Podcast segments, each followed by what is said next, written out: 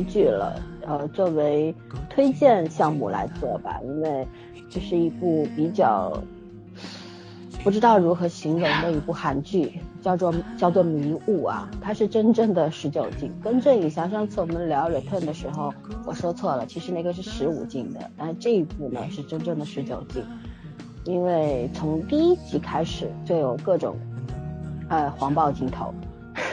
但是呢，而且讲的确实都是非常成人向的，而且呢，讲的是对关于人性的那种复杂和这种善恶之间的纠缠，讲的还是比较透彻的。目前来看，对吧？对。然后把人物呢交代的也比较充分，嗯，我觉得这算是一部还不错的作品。所以说呢，我们准备来聊一下了。那么我们就有请圈圈先来简介一下这个创作团队吧。啊，这个片子是 GTBC 今年的，就是也算是又是一个热点的片子了吧？因为开播到现在口碑一直蛮高的。然后他的导演是叫毛完日，然后看了一下导演作品还是挺多的，比如那个《美丽心灵》，这是一六年的片子，当时张赫和那叫什么那女孩，眼睛细细长长的那个，嗯。还有追梦是谁啊？追梦高中，那叫朴素丹是吗？那女孩？嗯啊，然后还有追梦高中，还有笑吧东海，啊，这片子就没有都看过，但是大部分都听过。然后编剧是新编剧，叫应该翻译过来叫朱仁，但是没有任何其他的作品出来，就只有这一部迷雾，而且他是独立编剧，就他一个人。嗯，所以应该算班底其实是。老带新吧那种，然后主演嘛，他介绍片子写的是悬疑类型，但是其实这片子也不算什么悬疑类型。然后 主演上金南珠就不说了哦，我都说这是我第一个女神好吗？就是那个时候看《天桥风云》的时候简直美翻了，然后到后面再看他片子，可能就是顺藤而上的你吧。嗯，逆转女王，逆转女王，逆转女王我没看完，当时就。呃，个别原因就没有看完《逆转女王》，然后《顺藤而上》你还不错，但是确实是后来那个那个那个外形有点脸脸有点僵，我当时超喜欢他那个颜值，后来哎就不说了。然后岁月岁月没有办法，对对对，但是身材和和那个演技还是很棒。嗯，然后男主叫池珍熙啊，这是超有名啊，大长今的男主，呃。然后他演的对啊，就是特别符合传统的那种韩国审美吧。然后演的戏也不少，什么倒数第二次爱情、对不起我爱你，就这一类的片子啊。还有然后演男二的，就是演这个女主的前男友啊，叫高俊。这个我反而不是太熟，因为这张脸我我觉得有点陌生。他长得挺传统韩国的，他演过青年检察警察哦，演救救我。你们俩谁看过救救我？我我我对他没有印象，因为我本来就脸盲。说他演过救救我，然后还演过消失的女人韩版的，就我还真都没有看过，所以我对他没有什么印象。男二吗？对，就是男二其实整体给我的感觉还。蛮性感的，然后挺有男人味儿的那种。对他就要找那个风格的嘛，运动员出这种啊。然后女二就是演他他妻子的这个恩淑的，然后叫全慧珍，她也叫全慧珍。呃，韩国小姐出出道的啊？对啊，韩国小姐出道的，没想到。不相信，真的有点不相信。长这样，韩国小姐，大概是因为没整过容吧？纯天然，对对，我也觉得。他演的一七年有《牺牲复活者》，有《不汉党》，有《机器人》什么 Sorry，Sorry 应该他们翻译的那个。呃，一七年提名了三十三十八届电影青龙奖，《不汉党》这个最佳女配角。然后一六年是提名的，就是五第五十二届白想艺术大赏，然后电影类的最佳女女配角，嗯，还是实力派吧，嗯，演技还是 OK 的。然后还有一个就是你算男三，其实我觉得他和那个死掉那个也不知道谁算男二，就演她前男友这个何明宇的这个，看谁戏份多呗，到最后还差不差。他竟然没有其他戏份的，他没有介绍其他的作品，就就叫人人对亲。这个男的，没有其他作品介绍，但年纪也不小，七三年的人，嗯嗯，看起来还是挺挺年轻的感觉，嗯嗯，主演基本上就是这样，主要创作班底就是这个情况，所以我觉得还是除了主除了几个主演比较有经验之外，整个班底感觉还挺挺新的，嗯嗯，那就先介绍这么多吧，嗯，好的，那我们就正式的来聊一下电视剧部分了。那我先提个问题吧，因为《迷雾》呢，在我看来，它是一个相当精彩的这么一个韩剧啊。因为韩剧今年从去年下半年开始，这个尺度确实有点大。然后呢，这部剧呢，应该既然是十九禁的话，那基本上就十九岁以下的人是不能观看的，在韩国啊。那嗯可见它的尺度是很大了，确实在中间涉及到就那种尔虞我诈呀，对吧？这种东西都是家常便饭。反正里边呢，你看看，除了目前看来男主池珍熙，呃，就是叫姜泰宇是吧？他这边饰演的，对，他比较顺啊，势出来姜姜对对姜太玉啊，对，呃，然后其他人都反正各有心事心思吧，就是都没有一个好东西做。各怀鬼胎，对，就但这其实就是在某一个空间之内，因为人你要处在不同的群体里面嘛，也就是这些这些人会放在同一个空间里面，那在这样的一个环境之下，就很难免，在我们普通人也来说也是很难免会勾心斗角、尔虞我诈。真正的赤诚相对，呃，大家都很真诚、很真实的，这个叫乌托邦了，对吧？但不嗯哼它不太现实的。呃，所以说呢，我觉得还蛮真实的，它起码在人性描述上是很真实，也很精彩。嗯所以说呢，那我就这个问题就是，你认为它的精彩在哪里？除了我刚刚说的这些，嗯，谁先说？我先说吧。嗯嗯嗯，就是其实这片还是你们两个人先看，然后推我看的，对吧？嗯，然后我还做了一些是森心理森看了建设推我们看的，我是对对今天才对对对看完。对，我就做了一些心理建设去看，嗯，就反反正我最大的观感还是金南珠，因为可能韩国的女演员从第一印象给我，然后到历时这么长时间，十几年或者说二十几年，得有哎没有二十几年，十几年的功夫，印象没有变过的人，可能除了金南珠还真没有。就是这姐姐真的是从我看她第一部片子到现在，我都觉得她是一个特别特别强悍的女人，就是、内心强势，对对对对对，就她的那种，她可能作为演员的那个气质就是这个样子的，所以他挑剧本儿，她就喜欢演这种。你说你让一个特别彪悍的女人去演小白兔，这不太现实。嗯，虽然她也演过那种很很温吞的那种家庭主妇，但是势必后面都有一个大逆转，就让你大跌眼镜儿那种，对吧？她一定要嗯强起来，一定要翻身做主人的那种感觉。所以这部片子我刚开始看的时候，你们也知道我不太喜欢这种特别勾心斗角的片子，但是因为这个女主角，我其实看的还挺带劲儿的，而且吧，没有以前看完之后那种哎特别不舒服的感觉，可能就是爽的是？对，挺爽的，对对对对对，可能就是因为金南珠演的实在是太好了。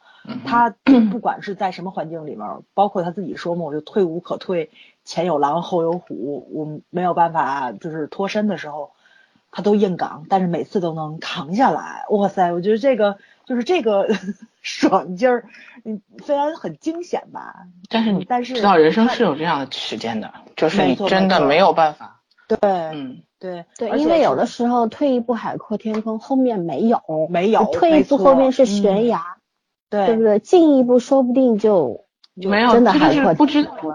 但是就是要么你粉碎，要么我粉碎，说的很清楚。哎，对对对，台词里面不就啊说了吗？就是你死我活嘛，对？对，因为他的这个工作环境或者他的生活环境就是这么残酷的。但是特别有意思在就是编剧可能这个花活玩的比较好，就我觉得是他剪辑上手法上会有一个就是小小的翻转在，可能前一集咱们看的这个女人还是那种就是要不你碎，要不我碎，对吧？咱们嗯粉身碎骨一下，互相撞一下，看看怎么样。但是下一集面对她婆婆的时候，哇塞，这个人简直身段太软了，能屈能伸的，哐就跪下了。就是那种感觉，啊，又让你心里面儿 掉了个个儿，因为确实是咱们可能生活中也会遇上这种情况，就是当你正面硬刚的时候，你没有没有那个怎么说没有这么多好的运气，没错，没错，没错，对你没有那个立场，对吧？你没有那个理由，你不可能去赢的话，然后以退为进的这个手法，以柔克刚，然后他非常的，嗯，怎么说呢？其实是因为他聪明，聪明，并且嗯。他他掌握的资源比较多，他做的嗯。这个行业可以支撑他去对。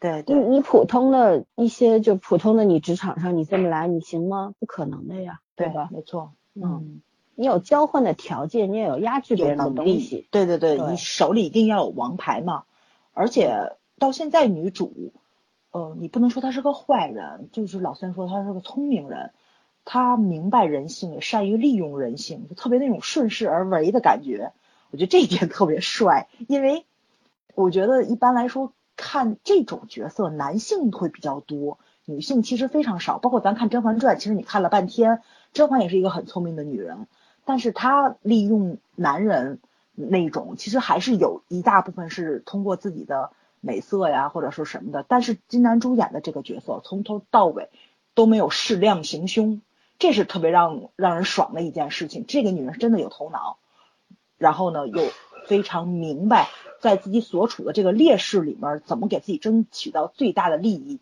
而且我觉得看到第八看到看到第八集了吧，到现在为止，她每次都说出来我要 创建一个正义的社会，我不知道为什么我特相信她能办成。她很像《秘密森林》里边那个检察长，对对对对，那位就是跳楼自尽的那位。对，那种笃定。虽然我觉着是就是那个他这话里真里有假，假里有真，虚虚实实的你看不太清，但是你会他对他有有有一种信任吧，就是他想做的事情他一定能做到，不论他要付出什么代价，对，就这种信任感。哦，我觉着一个女人呃真的挺帅的，对，嗯，嗯，就是就是演的就是你没有见过这号，这号人厉害的没错没错，对，就是我们经常讲厉害啊、聪明啊，但是厉害和聪明它有没有极限呢？它到底到什么程度才叫有没有一个标准？然后你看到他饰演的这个人之后呢，你就知道啊，这就叫厉害和聪明，嗯，他就是标准，就这种感觉，对对对对对，嗯嗯 OK，这是早儿认为的，就是他是关注于人物方面。那圈圈呢？呃，我其实我觉得这个人物塑造的好在哪里，就是早早说那个这个人物怎么说是，就是说他身上是有很有一个标准是就是报道的正义，然后和信念就是支持他走到现在的，而我觉得支持他走到现在的是他爱自己，他特别爱自己，而且这个人物。这个编，我觉得这个剧本最好一点，并不是说就是所有人都爱他，也包括也不是说金南珠的演技，而是嗯，每每到你觉得你要相信他的时候，会有一个梗要发，你你会发现其实你一点都没有看到这个人物的内心。我觉得这这个编剧在这方面特别厉害，就是你似乎相信他是做一些事情是出于正义的目的，但是然后就会适时的给你加一个梗进来。然后你发现他其实就是怎么说一种自私自保的一种表现形式而已。对，就是比如说她她 表现的对她丈夫有感情的时候，啊、到后来一转弯发现你很难判断她是真对她丈夫有感情，还是因为她必须要这样做。嗯嗯，然后包括后面就是说，她说她觉得那个她有很多事情做的是为了维护正义的时候，嗯，我现在具体想不起来是哪一段，然后我当时就就特别就就觉得这个反转让人觉得特别心里是空了一下，你知道吗？就像你试图去相信一个人的时候，你突然发现这个人有你完全不懂的那一面，啊、他他就是那种传说中野心非常大的一个人。然后他这一路，你不管他对他的初恋，他可能心里面还有一点点的美好，是他对，就是他为什么一定要坚持这个社会的公理啊、正义啊什么的，可能跟他那个 就是他初恋是有关系的，对，嗯呃是有关系的。但是就走了这么久的路，然后他可能会发现他的本性不是这种样子的，他不是像想象中那样的。就我觉得这他是个天生就是很有野心的一个人，聪明、漂亮、有手段，这种人不可能认命的。就不可能轻易跟任何人妥协。这个片子里他，我一开始会觉得有没有一个人是让他柔软下一个人，后来发现不会，他只会跟他自己妥协，他不会跟任何人妥协。你不管说跟她婆婆也好，跟她老公也好，跟同学也好，她可能自己没有做过什么就是真的下手去害谁的事情，但是有很有可能她借别人手做过，就她根本轮不到她下手。做过很多，对，根本会轮不到她下手。就她就是说那种脑袋非常聪明的，比如说她为什么就会嫁给她丈夫？你说完全没感情，我觉得也可能不可能。但是在关键时刻，她一定能舍掉任何人，只有他一路往前跑，然后停不下来的原因。就你跟得上我，你就跟着我；你跟不上我，不好意思，那我还要继续往前跑。所以我觉得这个是这个片子让我特别着迷的一个地方，就是我想看一个人内心能复杂到什么程度，倒不是邪恶，我就想看一个人的个性能复杂到什么程度。然后我觉得这个片子表现的特别特别有张力。就在塑造女主的这个情，就是这个这个人物个性上，这片子是我目前见到了最复杂，但是又最有逻辑的。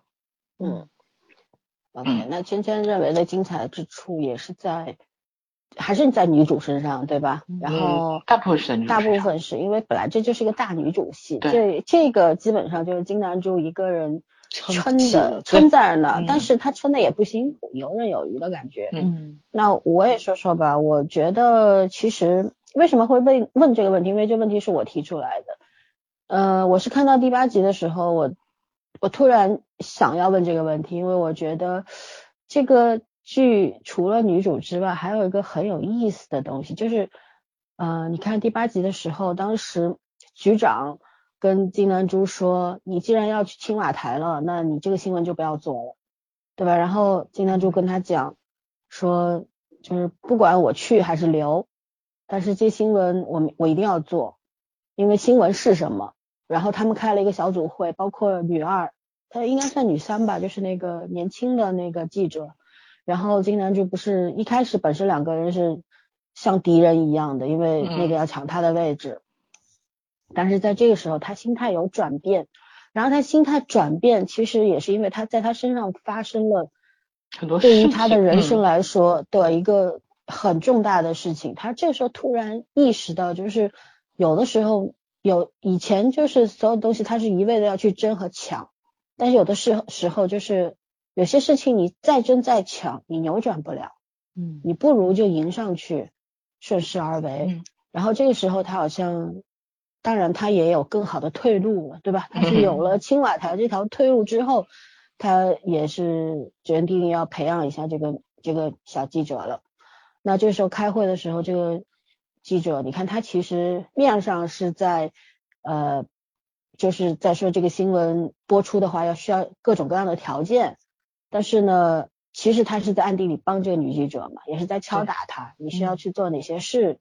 才能够拿出充分的这个证据，然后我们播出去。他也是，因为他说了，新闻之所以是新闻是什么？因为它的破坏力要够大，要不然你就是隔靴搔痒嘛。你挠一下有什么用呢？过去多少年都挠了一点用都没有，对吧？嗯，你要不就打人家七寸嘛。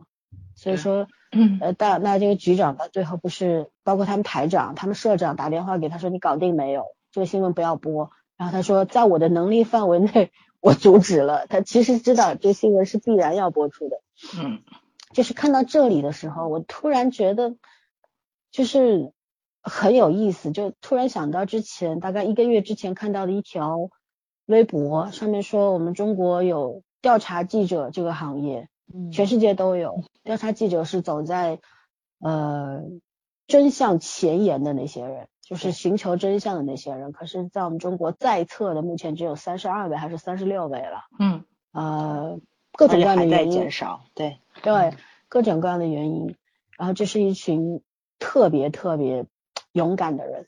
然后我觉得像这个里边金南珠也好，还有这个年轻的女记者也好，他们都是这样这样子很有很有勇勇气的人。然后新闻到底是什么，对吧？对于就像我们。多少年没有看过新闻联播了？因为 我们不知道新闻到底是什么，嗯，对吧？我们当我逐渐有意识知道新闻它到底是应该具备什么样的意义的时候，我是在别人国家的电视剧和电影里。我去年看了一部电影叫《聚焦》，美国的，嗯，他也在讲新闻到底是什么。然后什么是记者，然后就这让我很感慨，就是我很惊喜的是我能够在这个电视剧里面看到，并且它是一部韩剧，就韩国人从来他他做了很多，包括我们这两天很义愤填膺的就是他们在这个比赛上面，这个各种运动项目上面作弊耍赖，对吧？然后还各种手段，泼脏水，嗯，对，很不干净，很脏。但是你也不得不承认，这个民族、这个国家，他有相信真实和追求真实的那个勇气，就是他们能够捍卫的东西，他们还在捍卫，永远在捍卫。这和他们做的那些脏脏事儿没有关系。就像我，我就前两天我还说，韩国这个国家，呃，除了欧巴没有别的，对我来说没有什么吸引力，对吧？嗯。但其实，在这是一句笑话了。但是我觉得他们身上有很多，你包括之前的新闻，我们也看到了，对八七年他们用直升机轰炸、杀死平民、枪杀平民那个事儿，也有人站出来道歉等等。就是我觉得这是一个有希望的地方，对，所以说就就是就是能联想到很多，看到这一幕的时候，就觉得这个剧本虽然它没有特别棒，但是我觉得它有它的它的核心思想，它的意义。包括他讲的新闻是什么，他其实也是在支撑着金南珠的这个角色，因为在他心里面，新闻是一种信仰。无论他干了多么自私啊，然后拼拼了命的往上爬呀，他说他要有一天，他跟他们局长说的是，有一天我为什么要往上爬？我就是有一天我要去对抗那些不让我们播真实新闻的人。嗯，这个事儿他知道啊，他知道其实对抗不了啊。你就算是走走到了青瓦台，然后当了新闻发言人，又有什么用？你就是当上了女总统，又有什么用？朴槿惠在监狱里，对吗？很多东西你是改变不了的。他不是不知道，作为他这么一个新新闻人和一个聪明人来说，可是我觉得这就是很奥妙的地方。这个就留到下一部分，我们讲人物的时候，我我等会儿要讲讲我对他这个人物怎么看待的。我，我觉得很很奇妙，这个角色我不知道是本身编剧塑造的如此奇妙，还是金南珠自己的二次创作给他增加。对这个人物的复杂性很有特别，很特别。对，而且还有一点呢，就是在第八、第七集的时候出现了我热爱的歌手鲍勃迪伦的那首《敲响天堂之门》，而且非常的硬核剧情。对，它作为一件武器，对吗？嗯，曾经。因为这首歌，他在这首歌的陪伴下，金南珠饰演的这位呃女主，她受到了重创，然后可能也失手杀了人或者怎么样，然后她的朋友明宇帮她顶了罪。那目前剧情是这么演的啊，我们只能这么说，但到底是怎么样还没剖开，我们也不知道。然后呢，但是这首歌你看现在成为女二的某种武器，呃，然后我就觉得，你看人和人之间，尤其是女人之间的这个友谊。真的是太微妙，对。对，而且人和人翻个脸实在是太容易太容易了，嗯，对，就人的自私和卑劣，其实就是你不需要多大的理由，它就可以出现，就是瞬间，嗯，立场改变瞬间，对，所以说，嗯，很好玩，包括女二，我们也放在那个第二部分来讲吧，然后。那这个问题我们都回答完了，那我们就进入这个人物拆解和情感关系解析。我觉得这个应该是我们今天谈的主要部分。嗯，呃，因为确实这个剧真正吸引我的地方，其实就是人性和之间的这个善恶，这真的是，嗯，瞬息之间就有一个立场的改变，然后呃坏人也未必真的坏。好人也没有好到哪里去，就我我觉得其实真正的人类就是这样的，嗯，对啊，人类世界里没有真正的白莲花，对吧？嗯嗯嗯，就像人性啊，就像男主他本来他其实你说他多爱女主吧，我觉得不是，他可能就是那种性格的人，他就是坚信他爱女主，然后他当时承诺了我要一辈子为你服务，哪怕你不爱我，对，而且我觉得他。我希望之后就关于男主这个人，他的那个性格的塑造过程，还能够通过剧情来展现。嗯，因为他现在还略单薄，对对吧？毕竟大女主戏，男主好像戏份也没有那么多。嗯。OK，那我们就开始聊聊吧。还是从金兰珠开始吧，我们一个个来说。刚刚你们俩也说了一部分，那你们继续，那个谁谁继续来把这个话题延续下去。哎呀，那那我就说点肤浅的吧。嗯，我你是一一直挺肤浅的，哎，对对对对对，我一直挺肤浅的。你有你有有没有印象？上次咱们好像是聊那个那个玛丽顿的时候，我不说了，我从来不关注女主穿衣服，完了又打脸了。这是我第二次 关注女主。对对对对对，而且真的是怎么说呢？就是那个金南珠这气质太适合穿正装了，她可比玛丽顿要适合的多。嗯，你没发现他们俩有共同特点吗？都瘦成人干了。呃，对对对，特别瘦，而且真的是穿阔腿裤超级好看，而且这个。高慧兰她这个妆我觉得画的特别好，她那个妆特大气，对吧？人家是女主播好吗？关键是她都奔五十的人了，那大特写真禁得住啊！大姐连颈纹都没有好吗？我的天呐，那是因为有钱。像金南珠正儿八经是韩国小姐出身吧？我我我记得当时身材好嘛，身材好，长得好，超级好。而且那会儿还不流行这种。就是网红脸的时候什么的，对他那个他也是整容了，但是他整的是当时很符合，就专门拿他脸型说过事儿，是很符合东方审美的鹅蛋脸。没错没错，嗯，他是轮廓很好，对，嗯，而且怎么说呢，就是这个，嗯，《天桥风云》里面当年都是帅哥美女的，没错，咱别咱别咱别再跑了啊 啊！然后他这个台词我觉得也非常好，就特别适合他的这个人物性格，言辞特锋利。再加上他这个帅气的这个衣服，哎，尤其是那那一把小红伞从雨里面走出来的时候，我觉得导演还有双高跟鞋啊，当时那个定性，就是这个哇！我觉得导演这个特写实在抓的是太好。被掰弯了吗？嗯，掰弯了没有？我 难道不是一直是弯的吗？我只有一个反应，你看那双高跟鞋的光泽好像是丝的。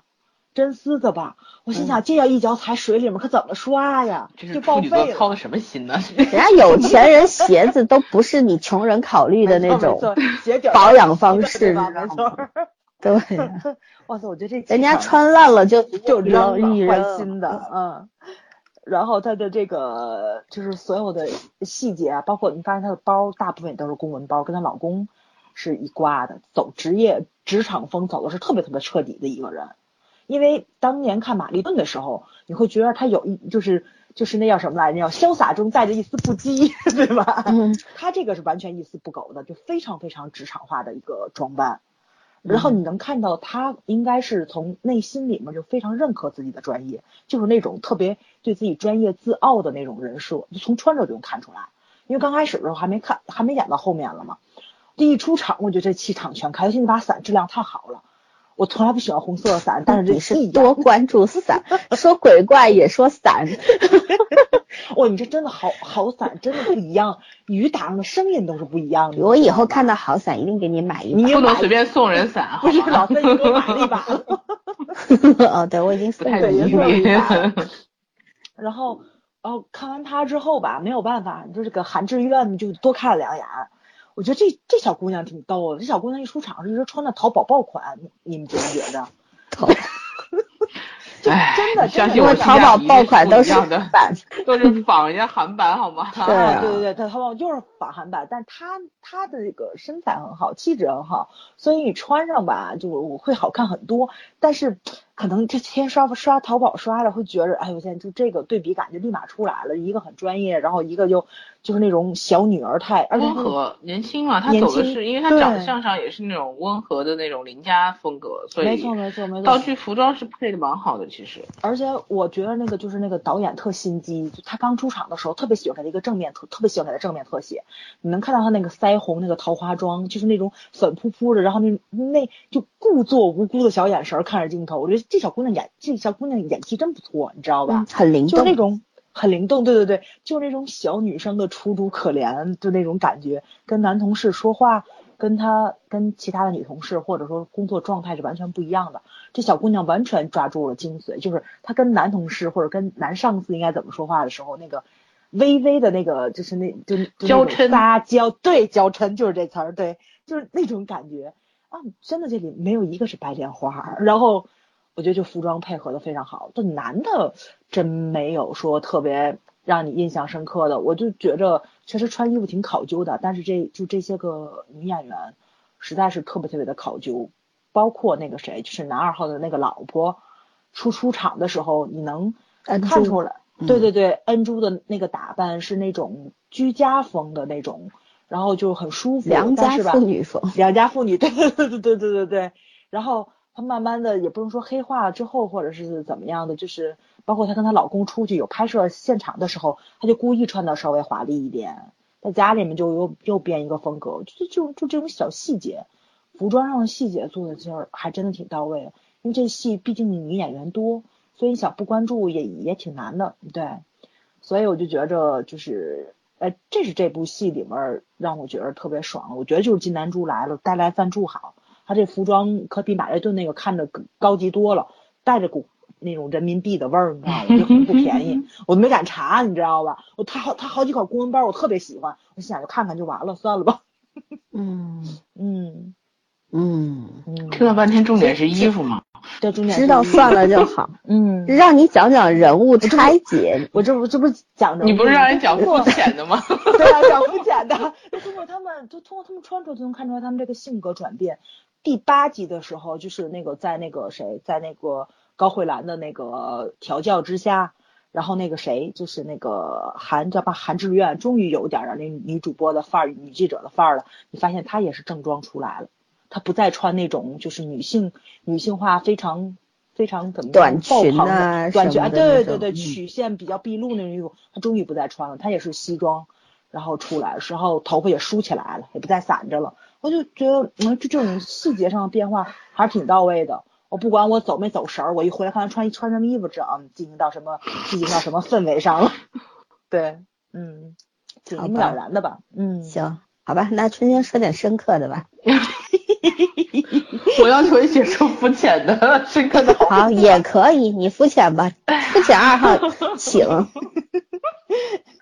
哎，我要讲什么呢？我要讲那个。我下午还在讲，我说我说我其实觉得这个片子吧，反映的问题不在我完全没有被，就是完全没有在剧里面那个点上纠结，我在纠结剧外的点，就是我觉得这个女主，一个是很现实的问题啊，就是到你再厉害、再聪明、再能干，然后你到一个阶段就会碰到玻璃天花板，嗯嗯嗯，这是不可避免的东西，对，就是怎么去处理呢？然后。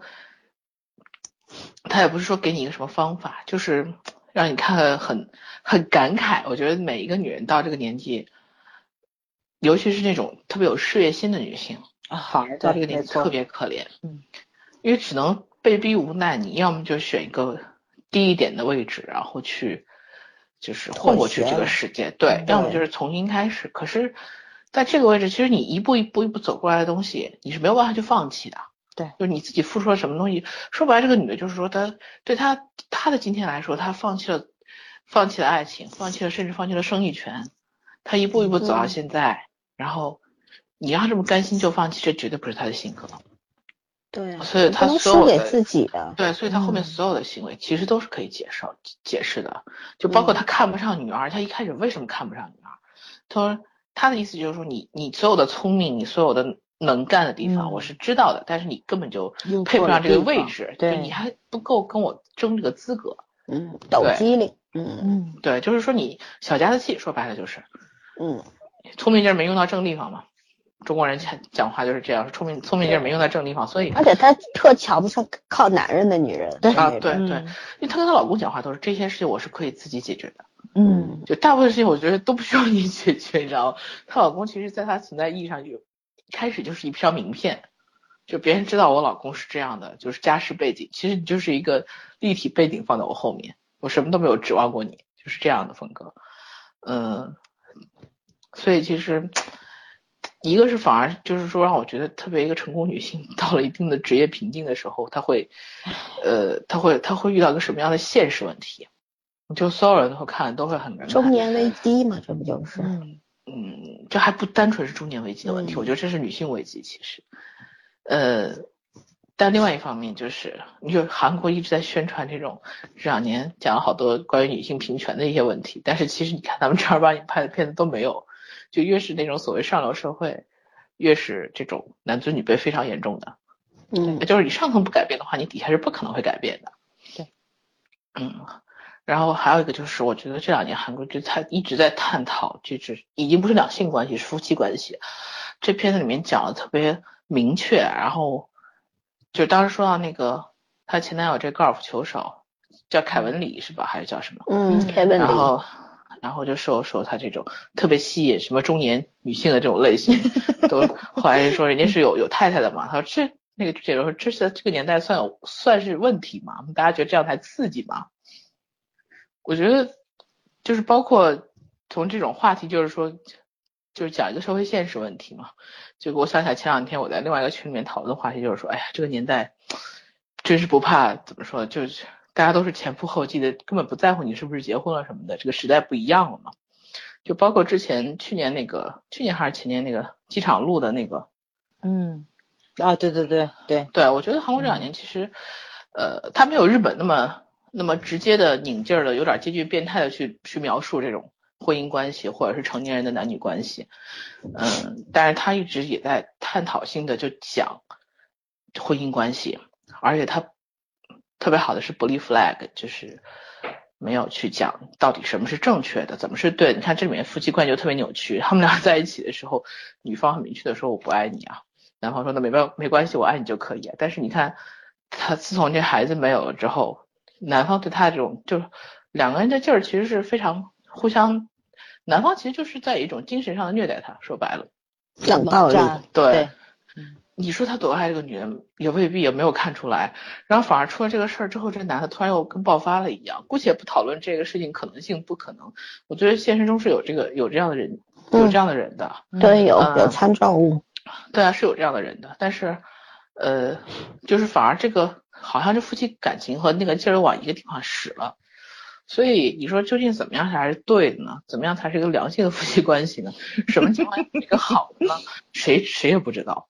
就是对，就是这个反而我觉得特别好玩好笑，你知道吗？就是在这个片子里面，就是冷暖自知嘛。嗯，对啊，各有各的，就是包括他那个凯文利和他太太，他也说啊，我能给他的是什么？但是我的爱情是什么？难道反正就是现在的婚姻这种婚姻的价值观呐，情感的价值观呐，都一直在各各各种方向上去体现。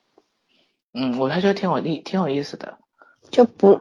不再羞于表达了，就是说，呃，不再局限于什么东西了，就是不再局限于那个传统的价值观，一定要怎么怎么样，就是更更本能一点。嗯，就把这个夫妇和睦，因为韩剧曾经，你甭管包括那些长的家庭剧啊，还是短剧啊，对吧？呃，也会谈，但是不会谈到这么清晰的地步。他你不能说他深刻，他只是清晰的展现了一个比较真实的各种类型的婚姻关系和相处模式。对。然后呢，这块遮羞遮羞布他们就不要了，扯掉了，然后就让你看看，就在这个剧里面，起码就让你看到了三种夫妻关系。对，对吧？嗯，另外一个女主播和她那个检察官老公也是另外一种模式，对吧？嗯。就是人到这个年纪了，嗯，对，然后。有的时候夫妻就是合作关系，就是利益合作，嗯，就一加一大于二嘛。你要不一加一小于二了呢，你就日子肯定过不好，得离嘛，嗯，对吧？嗯，所所以说，婚姻这东西本来就挺虚妄的，越来越脆弱的都就是因为 就是因为人越来越忠于自我了，你就是必须要就是在这个关系当中找到一些你们共同的利益，你才能够维持下去。你光靠感情是没有用的。因为感情它是很容易变没有的，对，对，就是占有可靠，心里踏实。小宋是那个当时太后里面这句话没说错，对，靠爱情能走一辈子这事儿，老子从来没信过。对，就这种是真的是找一个一个成熟男性，不要把女性放在一个跟圈养宠物一样的地位，他是找一个哪怕他找一个搭档，这都是他相对一个成熟的表现。嗯，我们又在给听众灌毒鸡汤了。没事，就需要知道点真相。好吧，你谈完了吗？关于金南珠，关于女主。浅的部分就谈这么多吧，让深刻的部分让你谈。我觉得已经谈的很到位了。那我补充一点，补充一些我自己的看法吧，因为我确实在韩剧当中，那这样的类型的女主，这种复杂的，然后。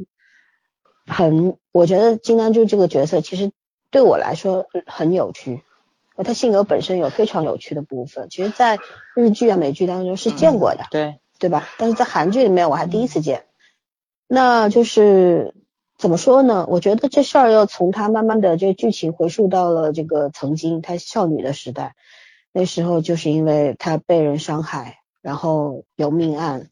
然后明宇替他顶罪开始，我觉得那一刻他死掉了。嗯真正的金南就是高高慧兰那刻已经死掉了，但是你的肉体没有死啊，就是你的灵魂在那一刻没有了，但是你的肉体没有死，那你要怎么活下去？你必须要给自己建立一个目标。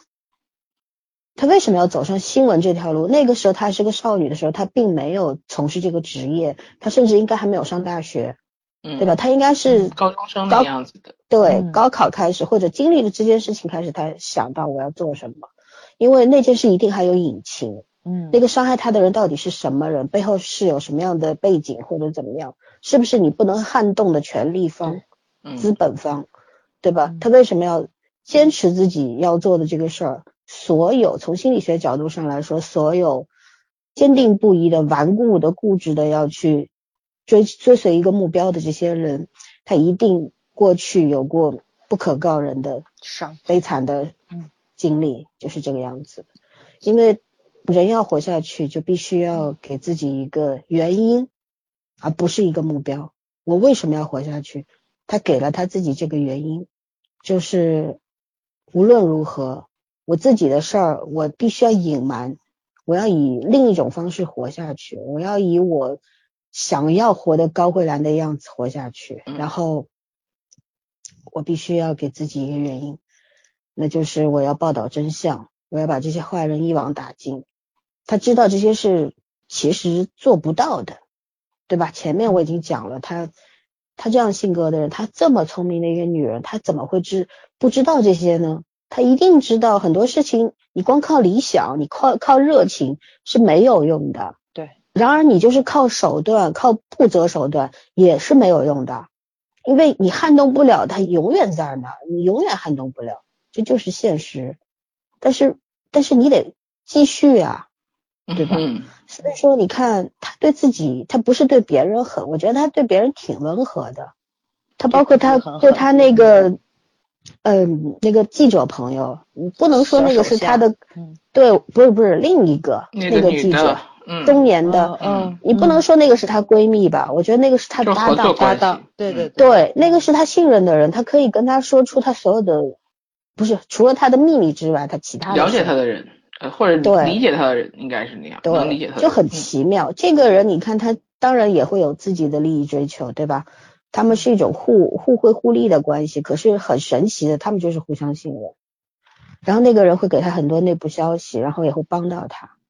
我觉得这这种友谊的存在的也蛮蛮好玩的，嗯而且也有参照物在现实当中，对吧？对，嗯。然后像高慧兰这样一个人，你看他对自己多狠。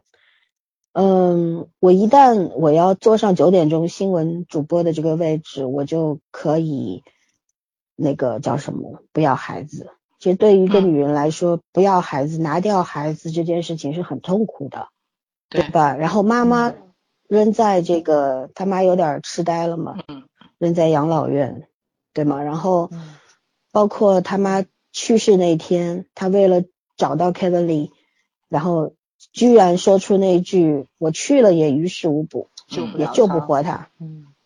他其实这句话是真话真话，但是大多数人接受不了。对，嗯，但这这件事情其实这些话你听起来特别残忍，但是他是对自己残忍，他对嗯自己手黑，他不是对别人，因为他说出这句话的时候，最最痛苦的人是他自己，别人是体会不到的。嗯可是他知道这两个选择里面，我必须要选一个，因为我妈她她说我是救不回来了，但我得救我自己。嗯起码我做的很光彩的高慧兰，我妈在地下也会地下有知也会高兴的，因为他妈希望她漂漂亮亮一辈子都是很厉害的、很光芒四射的那种女人，对吧？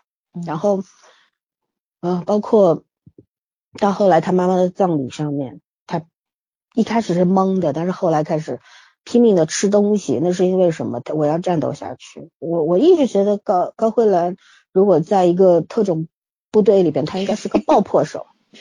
呃，他就是拿着这特别有劲儿的那种，内心有劲儿。他当不了狙击手，他一定是爆破手。他因为要干的话，我就干大的；然后我要死的话，我就要拉一群垫背的，就这种人。啊，对。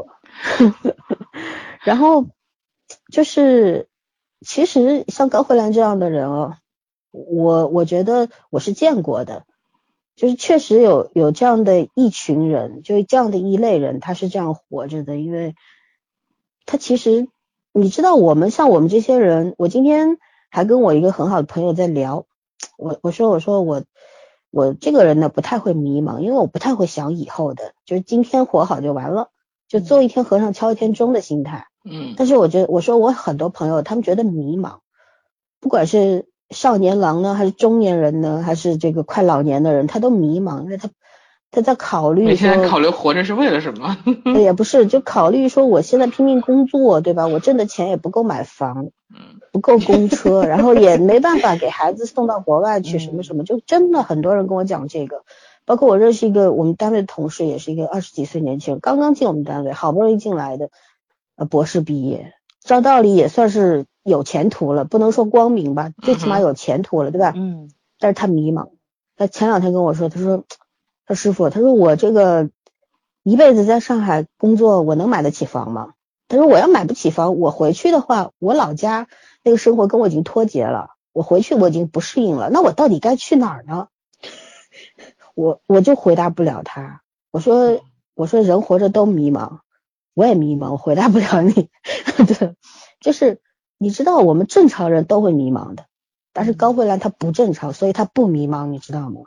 这才是。我觉得这个角色奇妙的地方，你自己、你们现在自己或者我们的听众听到这段话的时候，可以摸着了摸着自己的心问一问自己：你迷茫吗？一定迷茫。嗯。但是就是那些已经把自己所有的东西，他都可以随时扔掉。他知道这些扔掉的东西他会很痛苦，但是他觉得我拿回来的东西会比这些东西对我来说有用，对，有价值。所以说我不迷茫。不能让自己白活每一天，就是这种。所有在这个世界上能够成事儿的人，他都不正常。我我这是我对反人反人性啊！对，因为真正的被人性捆绑的人，他是走不出道道德困境的。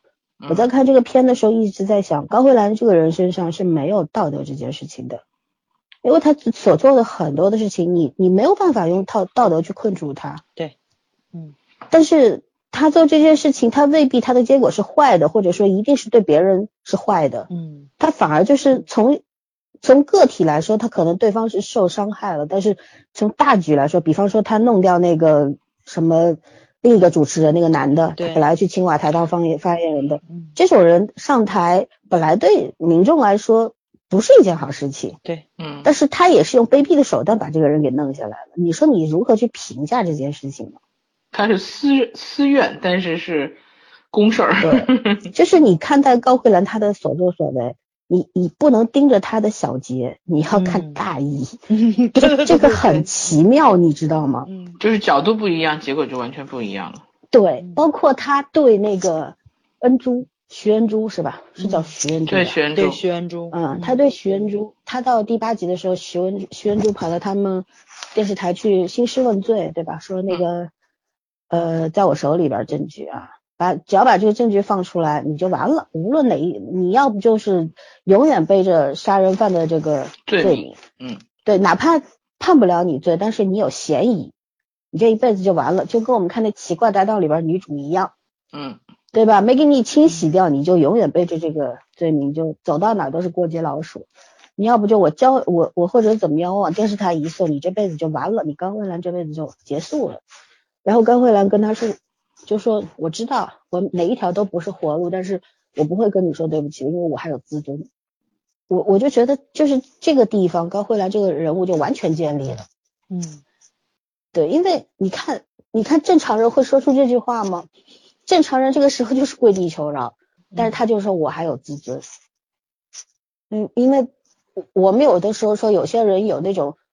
超出常人的那种心理承受能力，嗯。嗯，很扛很扛打的，对，抗击打能力这这些人不不是真的不是我们这些普通人，所以说我所所以我觉得高慧兰是一个非常难得的、非常成功的这么一个韩剧女主。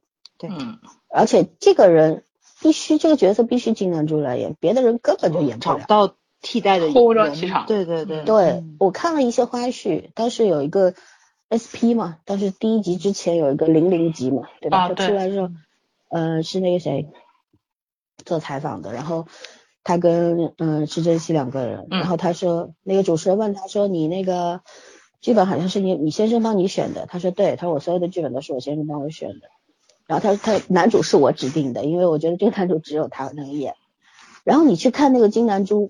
他那个，他坐在那儿，他就是他本人，他不是角色的时候，嗯，他跟电视剧里边那个人一模一样。对嗯对，本人就这样。整个人是亮的，就是那种感觉。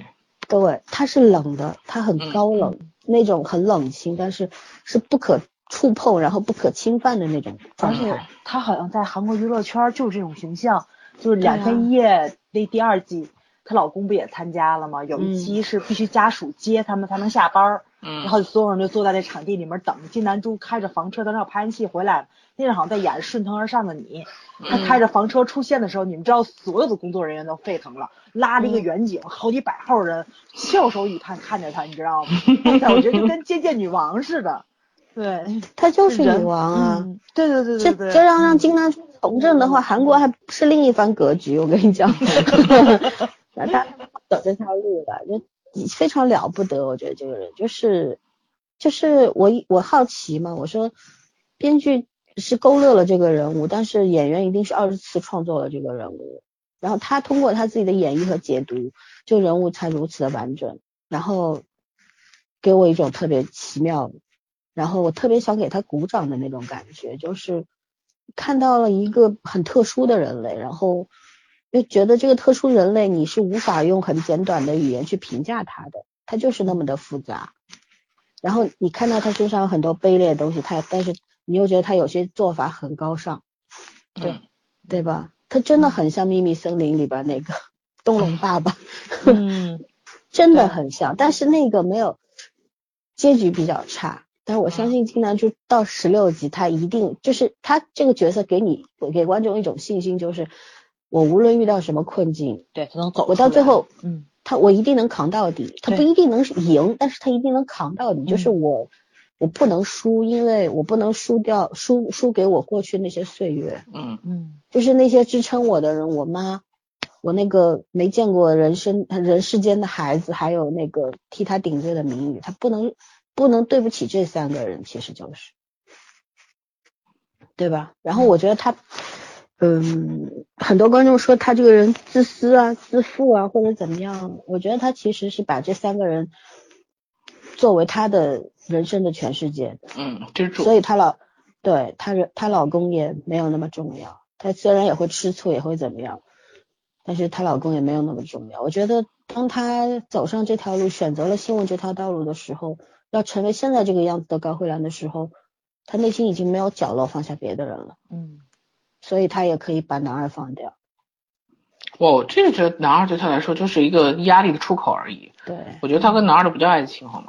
对，是欲望。嗯，对，就是人需要有人有人靠运动，有人靠读书，他就属于靠那个激情释放一下。嗯，我觉得第一集把我笑死了，自己他自己做梦，然后说的是欲求不满嘛，我当时说我喷了。对，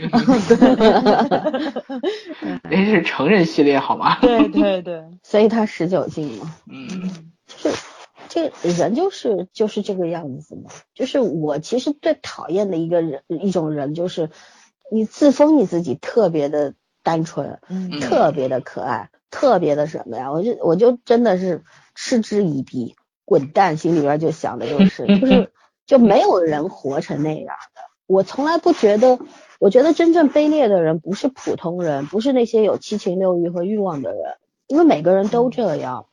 有些人是不受欲望控制，会去做那些伤害他人甚至于犯罪的事儿，但很多人是有这个欲望，但是也能够自洽，能够很好的去平衡，对吧？去嗯整理，我觉得这才是普通人。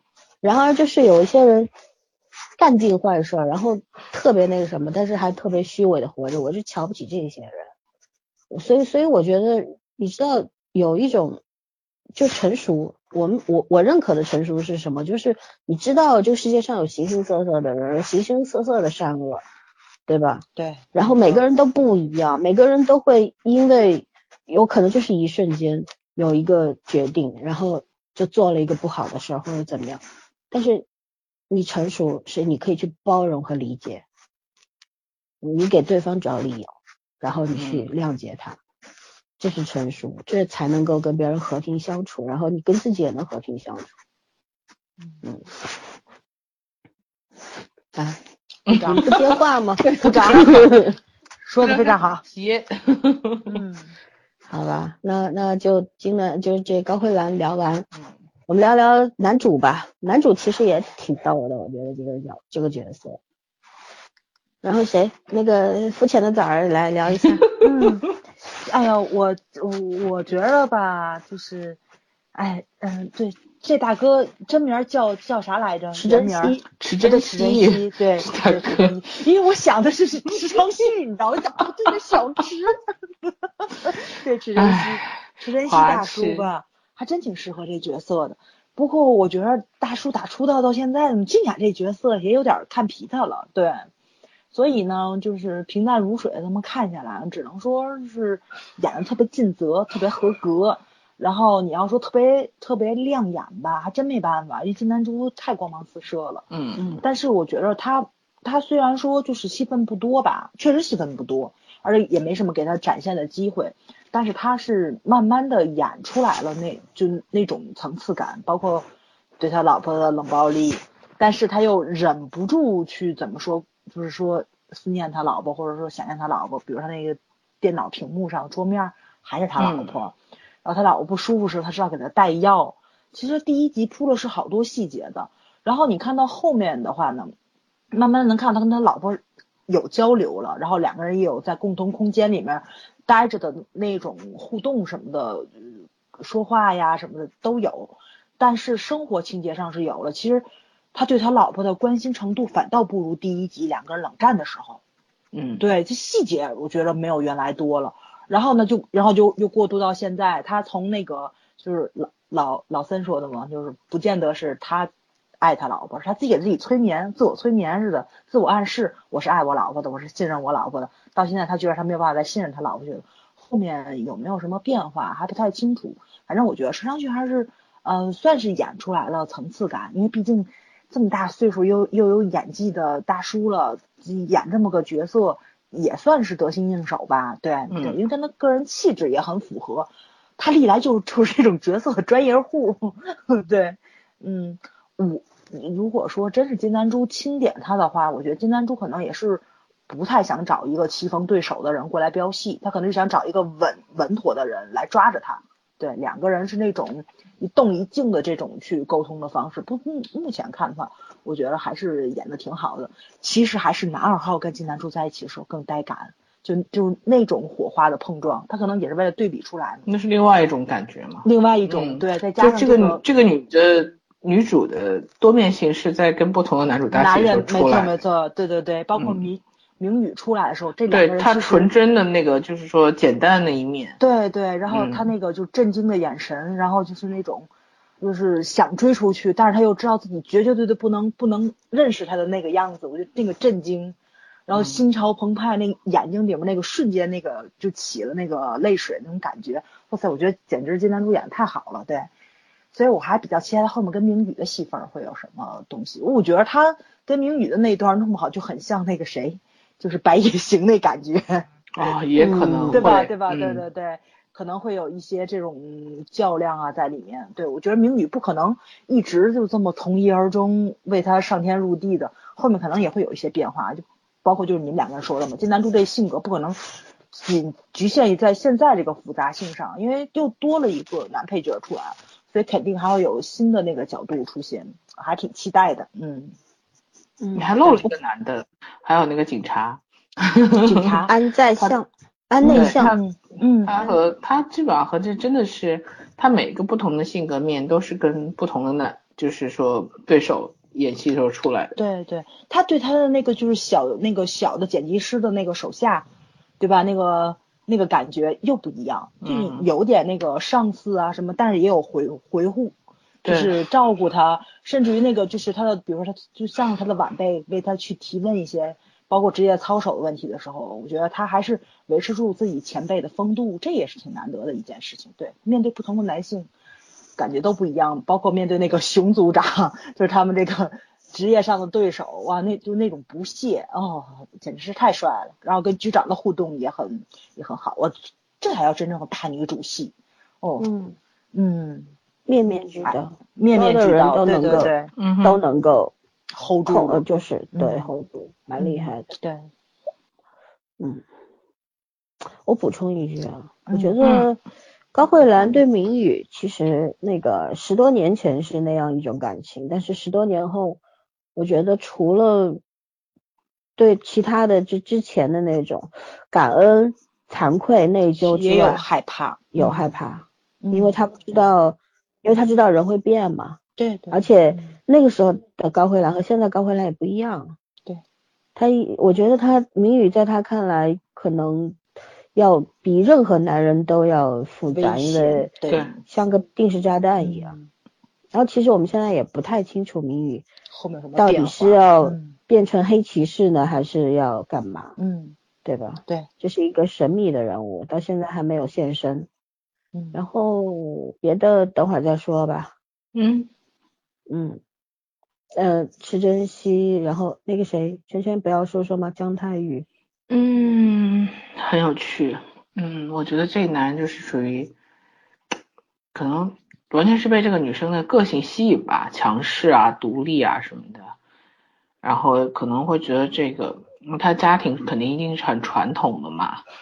你想他这种什么大法官家庭，嗯我觉得他的成长环境就是很压抑、很传统的，然后见到这种没有地位，对，天大地大什么都怕这种女生，她肯定是觉得，呃，很特别。然后另外，重点就是这个女生跟他说，结婚的时候，嗯，我不爱你。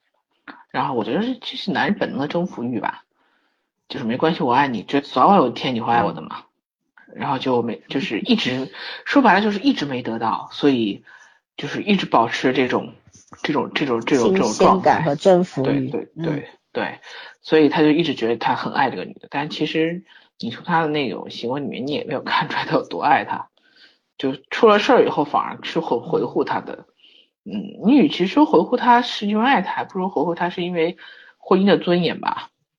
嗯，所以，互利性嘛，嗯也不是说互利性，我觉得这就对他是婚姻的尊严，应该就他表示的是什么？我对你的承诺我都要做到嘛。嗯，你你这样是说爱情呢，还是说这是维持自己，就是说能保住自己在老婆面前抬起头的一种方式呢？都不好说。所以我就觉得这个角色还是施珍熙演的还是挺挺到位的。而且他维护住高慧兰也是跟父亲的对抗，对对跟父母的对抗，嗯，就是这种忍耐啊，然后适时的爆发呀、嗯，还挺都挺好的，我其实都挺好。他他他就适合这种人设，嗯，所以呃没有什么太大的突破，也没有太大问题。对，就像早儿说的，他和那个金南珠的这种，呃，两个人的个性，包括从外形到到那种气质上，嗯。都是呃一个尖锐，一个平和，然后一个明，一个亮，一个暗，嗯。所以挺和谐的。嗯，选角选的挺和谐的，好像是说我看那个 SP，就是他那个的特辑吧，他不叫 SP，他特辑，然后就就说的这个片子应该也确实是是应该是既然她老公觉得这个呃很适合吧。对，是觉得这个这个男的男男的智仁熙也很适合，嗯，嗯，所以前八集反正看到现在，呃，他就是个深情人设挂，也没有什么很出彩的地方。我觉得如果这个导演玩大了，最后结局要写个他杀人才搞笑，但应该不会。因为现在到底是谁杀了男二还不知道，就是玩的花的话，谁谁都杀人的叠可能性上去，也可能就是我也想过，就是我觉得是很多人杀了他，对对，东方列车谋杀案那种，就每个人都无意中做一点什么，然后嗯最后导致他最后就对，呃，不小心，然后等于是集中到一起了，最后就挂了呗。嗯，呀，反正也不是个无辜人设。嗯，对，对，因为你也不无辜，这里面没有纯粹无辜的人。这里面最好最好笑的一下就是这里面没有什么坏人。对，没错没错。我特别喜欢这个剧，就是对这这里面全部都是复杂复杂的人性，而没有坏人。你看，就包括很烦张局长，一开始觉得他偏袒，后来其实他也没有什么偏袒，他就是不过就是站在一个这样的位置上，一个很传统的人的性格。他觉得大家都应该遵守这样的状态，那你到巅峰以后，你就要退位，你就要让贤，你叫年轻人来嘛，这是很正常的。但是他也会懂得这个欣赏，他也是懂得欣赏女主的。但是他就是一个很很中立立场老板，嗯，你你没有给我带来利益，那我就可以弃你不用。到下一集的时候，他就说要报道真相嘛，不报道就很有立场的，你就要报道事实。他就是很典型的一个新闻人和一个女主的上司性格。对啊，嗯，所以我觉得我还蛮喜欢这个局长的。我也很喜欢，嗯，起码有原则。对，这是一个有。这是一个会赏识下赏识下属，你在他手下是有机会的。对，比那个叫那个什么熊组长好很多。对，那个实在是太那什么了。所以，所以他看不上他吧？那那个那个就是一个就是一个普通的工作人员，但是能够坐上局长这个位置的，那都是 你看金南珠后来不说了吗？他说一般做一年主播就能走上局长的位置，对吧？但是我现在做了七年，还是个部长。对，第一，因为我是女人；第二，因为是什么呢？我觉得就是像局长的话，估计以前也是主播吧，也是很厉害的，对对吧？嗯，像做新闻的，像尤其在这种电视台里面做新闻的，一定是以前是个厉害人物才能够走到这一，你不可能说来个空降兵，别人不服你啊，对吧？嗯，对对啊，那像池珍熙的话，我我我跟你们看法有点不一样，嗯，我觉得池珍熙这人特别假。这不是池珍熙人特别假，是假的角色啊，是姜太玉这个人特别假，特别假。对，不是演员啊，是角色特别假。因为圈刚提了，他们是大大法官家庭，在这种家庭里边成长的人，不可能有无辜的，不可能有这种 白莲花类型的性格的。尔虞我诈看的太多了，阴暗面不要太多呀。看从小就是在这种环境里经营长大的，对吧？嗯，早就在染缸里染黑了，但是只不过因为为什么他会喜欢高慧兰？因为他有一颗追求光明的心，因为他觉得他对高慧兰算一见钟情吧，在那个当时的那个记者会上面对吧？高慧兰不停的举手，然后他侧方打打听到哦，原来他呃也没有什么名，也没有怎么样，然后被被所有人排挤，嗯，当时有一种很复杂，就是一个啊你这女孩子很特别，第二就是我想帮你。我有一种英雄救美的那种优越感，还有就是因为你特别，所以我好像喜欢上你了，就很多种。还有一种就是我觉得他对女性强女性是有一种仰慕心理的，嗯，因为像在他们那种家庭里边，母亲是没有地位的，是绝对没有地位的，一切都是臣服于父父权的，嗯，包括他自己，对吧？所以说，在他心目当中，应该从小到大一定是希望有一个强悍的妈妈。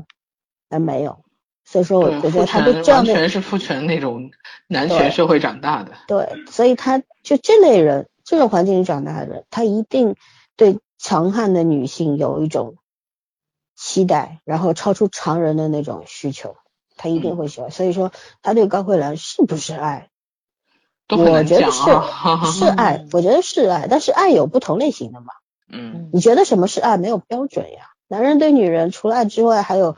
情啊，还有欲啊，多了去了，对吧？嗯，到底什么是爱？我们其实就是上很难回答的问题之一，就是什么是爱，对吧？然后 对对啊，然后呃，包括他这么多年，我觉得男人就是你高慧兰当时也是征求他意见的时候，我们能不能孩子以后还能要？但是我这做主播的机会就一次，你能不能帮我？然后被拒绝了，然后。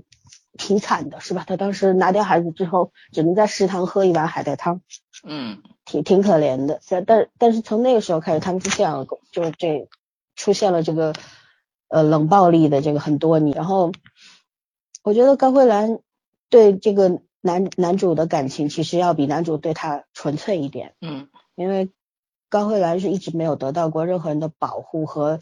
真正的这种，他明宇你看保护他，那是因为他们是那种年少无妻无妻的那种青梅竹马的情感，嗯不一样，很纯粹、很干净的，对吧？而且是在出事之前，出事之后的高慧兰已经不是原先的那个她了。然后她的老公出现的时候，对她的这种，她可以看成各种各样的原因，就是你你主动来向我伸出橄榄枝，可能是因为你喜欢我，还有可能就是你觉得我有趣，嗯然后你确实能帮到我，那我们就结婚吧，就是这样。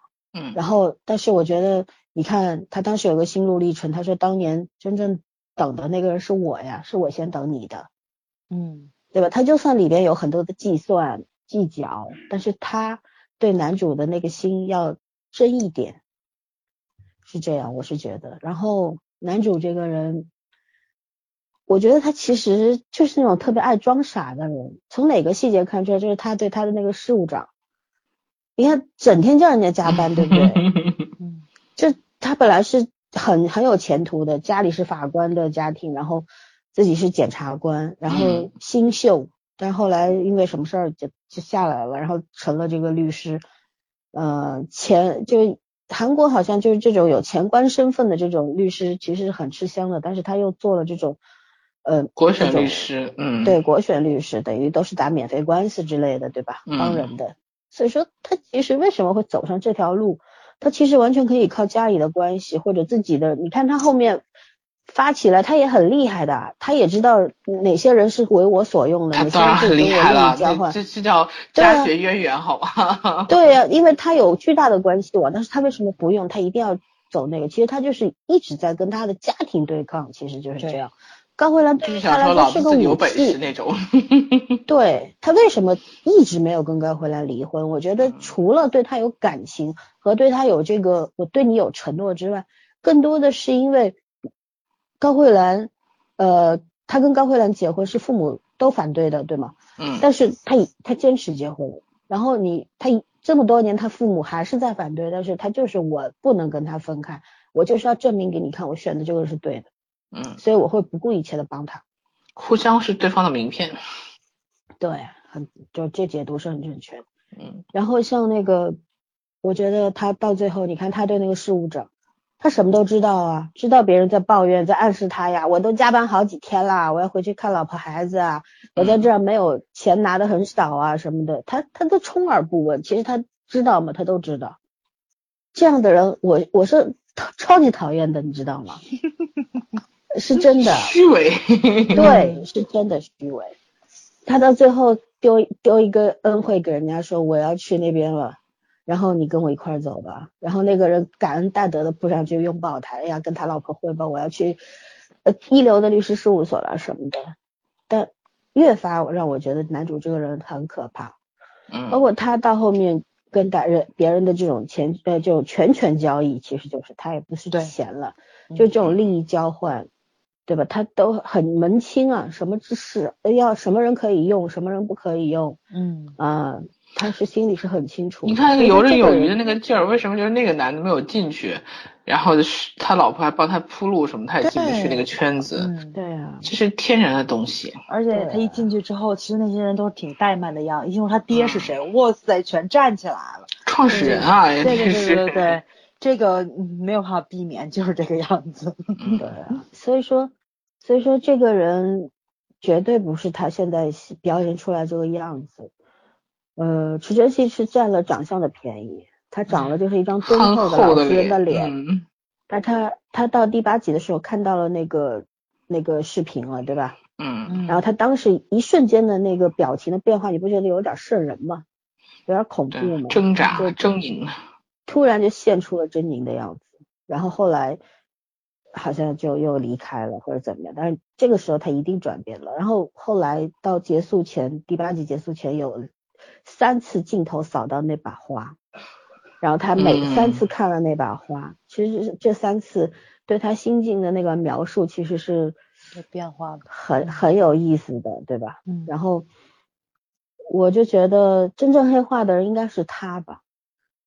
像女二这样的，徐恩珠这样的，你你叫她，我觉得她也不算黑化吧，这就是一个普通女人的正常反应。嗯，前面讲了，高慧兰为什么在就真的是泰山崩于眼前面不改色，但为什么徐恩珠就不行呢？你看她好像也蛮有心机的，城府很深，知道利用歌曲啊，然后利用男人啊什么的，利用自己的软弱啊，现在丧夫之痛对吧？还肚子里还有一父子，然后去利用别人怎么样？他会，但这都是普通女人的计谋。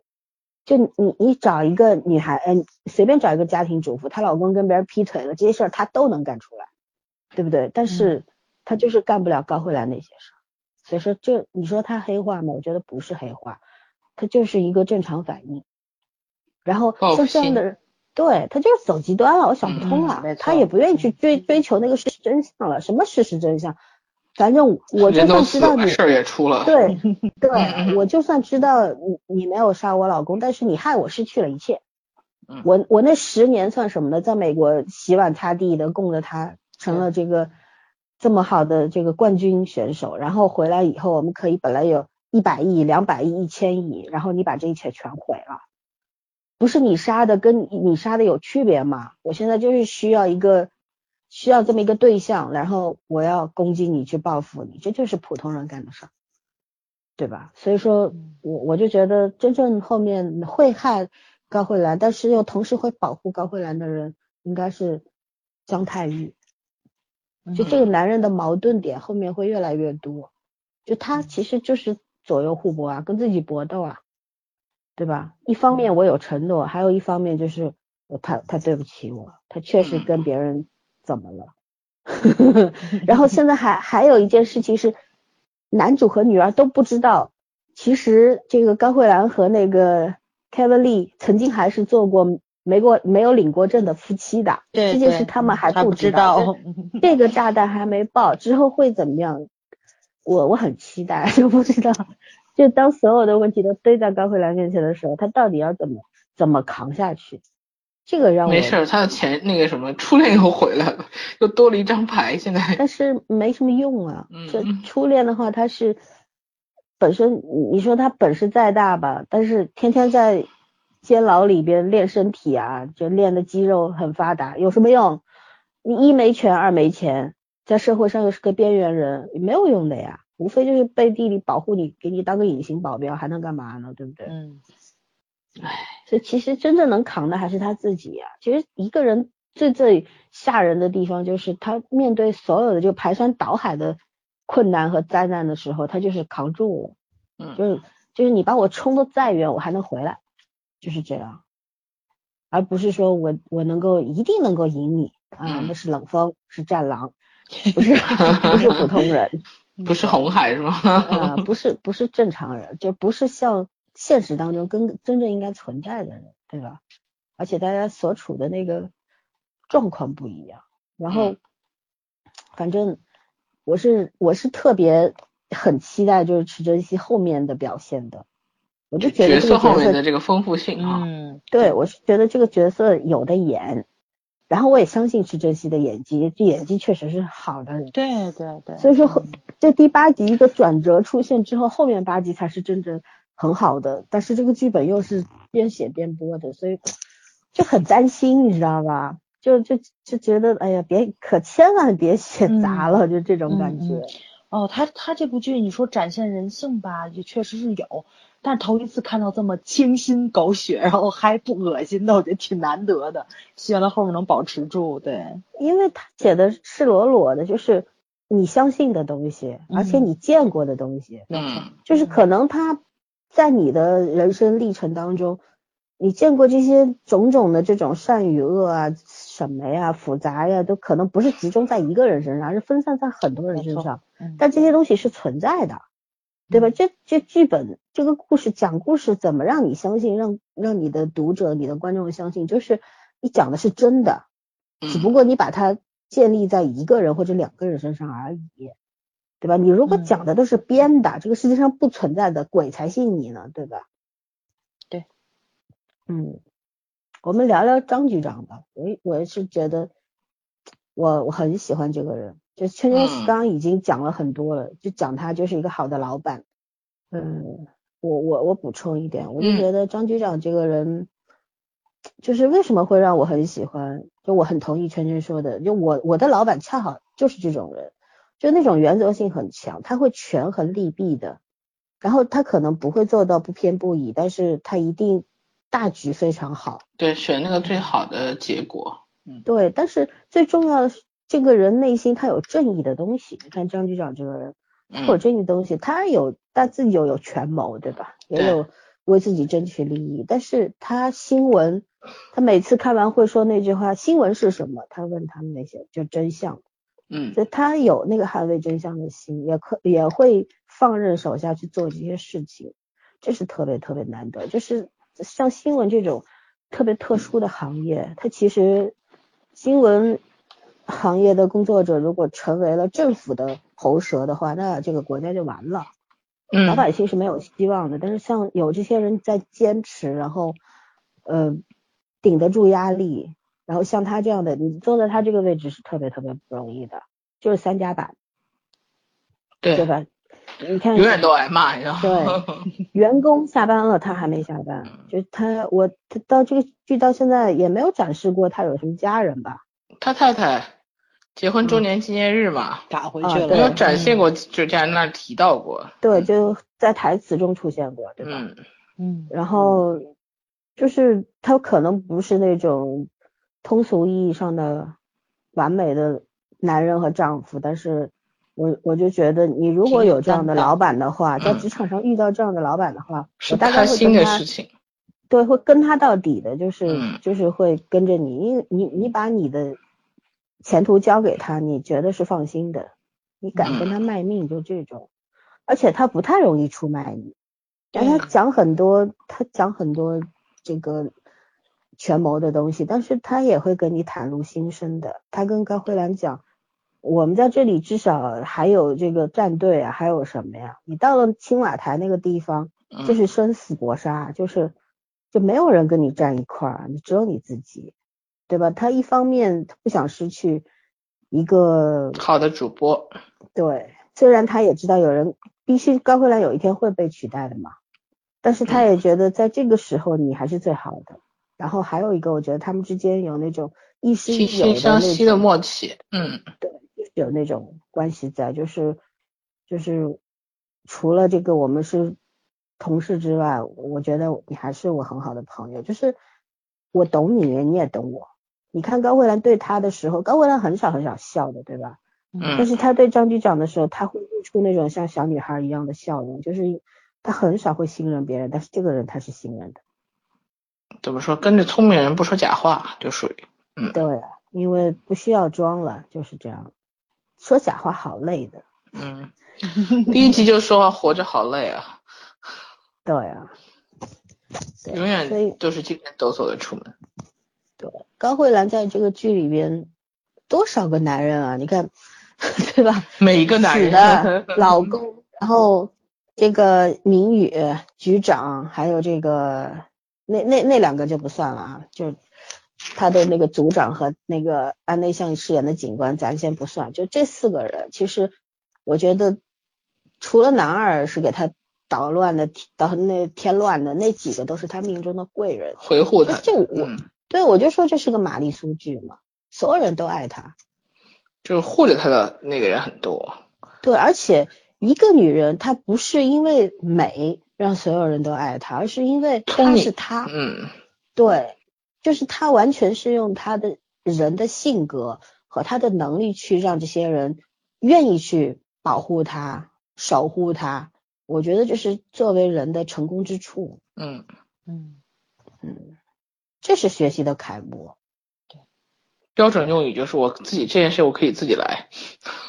对啊，就其实是就是说到女性在职场当中。这样的人，其实，在职场当中也是很多参照物的，嗯，对吧？比如你家基友，就就这样的。对我家 基友确实这样。我看的时候我就觉得这人物也不虚，因为我真的见过这样的人。对啊，就是这样，就是靠自己搏杀，杀出一条血路啊。然后我就站在金字塔顶端，我至少在这个行业里面我是最好的。然后你们要再挑我的刺儿都没用，对对吧？就是他是用碾压式的方式征服了所有人，但是他又是用。让很多有一些难能可贵的人看到了他身上难能可贵的品质，那些好的东西，不是每个人都能看见，而且你们看得见看不见我也无所谓，嗯，但是只要那个真正懂我的人他出现，并且他能看得见，那就可以了。就是起码他活着不孤独，我觉得是这样。，对嗯，他追求的东西和很多人理解不了，就是这样。嗯，对啊，本来不凡的人都是别人理解不了，大多数人都能理解的，那是这个谁呀、这个剧里面其实很有趣的地方就是在于两个地方，一个就是他那个好朋友说：“哎呦，这个恶毒的女人，一般这不是好话，但是好像放在他身上，是对对对，是表扬他的，你知道吗？然后另外一个就是他，我真的觉得，呃，其实其实其实他们两个还是挺有 CP 感的，但是我唯一第一次看一个剧啊，就看到这个关键时刻，男主拥抱女主说你可以依赖我，我一点都不感动，你知道吗？一点都不感动。嗯，我觉得可能这这是一方面是跟年纪有关系，另外一方面确实跟这个剧情也有关系。就是我真的很想说，早干嘛去了呢？对吧？不需要。其实其实女主那会儿不能说不需要一个人让她放松下来，但是我真的觉得那个那个那一段让我一点都不感动。就在地库里面嘛，他说你可以依靠我一下，我真的心想说不需要，对因为靠不就是住，所以不需要。对，就像她这样的女人啊，其实就是她也需要有偶尔也会想需要要放松一下，对对对，想要寻常女人的那种所谓的安慰啊、拥抱啊、宽厚的肩膀啊、什么避风港啊，但是对他来说这种机会很少，就是他也知道，反正都靠不住，还不如靠我自己。还有一个就是我自己确实在我的情感上，不管是感性还是理性的，我都不太需要这些，因为就是靠自己可能更踏实吧。而且像他这样的人，就是其实你看他，他妈妈当时在第一集的时候，他妈在跟他讲，他说我知道你的秘密，对吧？但是我一辈子不会说出去。那个时候他是很害怕的，因为知道他这个秘密的人没几个，他包包括当时他不敢认徐恩珠，然后他当时跟谁说的？他说我们不太熟，对吧？跟那警察说的，说我们不熟，我们只是高中同学而已，然后我都不知道他的名字啊什么。但是就是为什么？其实是因为那个人知道他的秘密啊，知道在他身上发生了什么，对吧？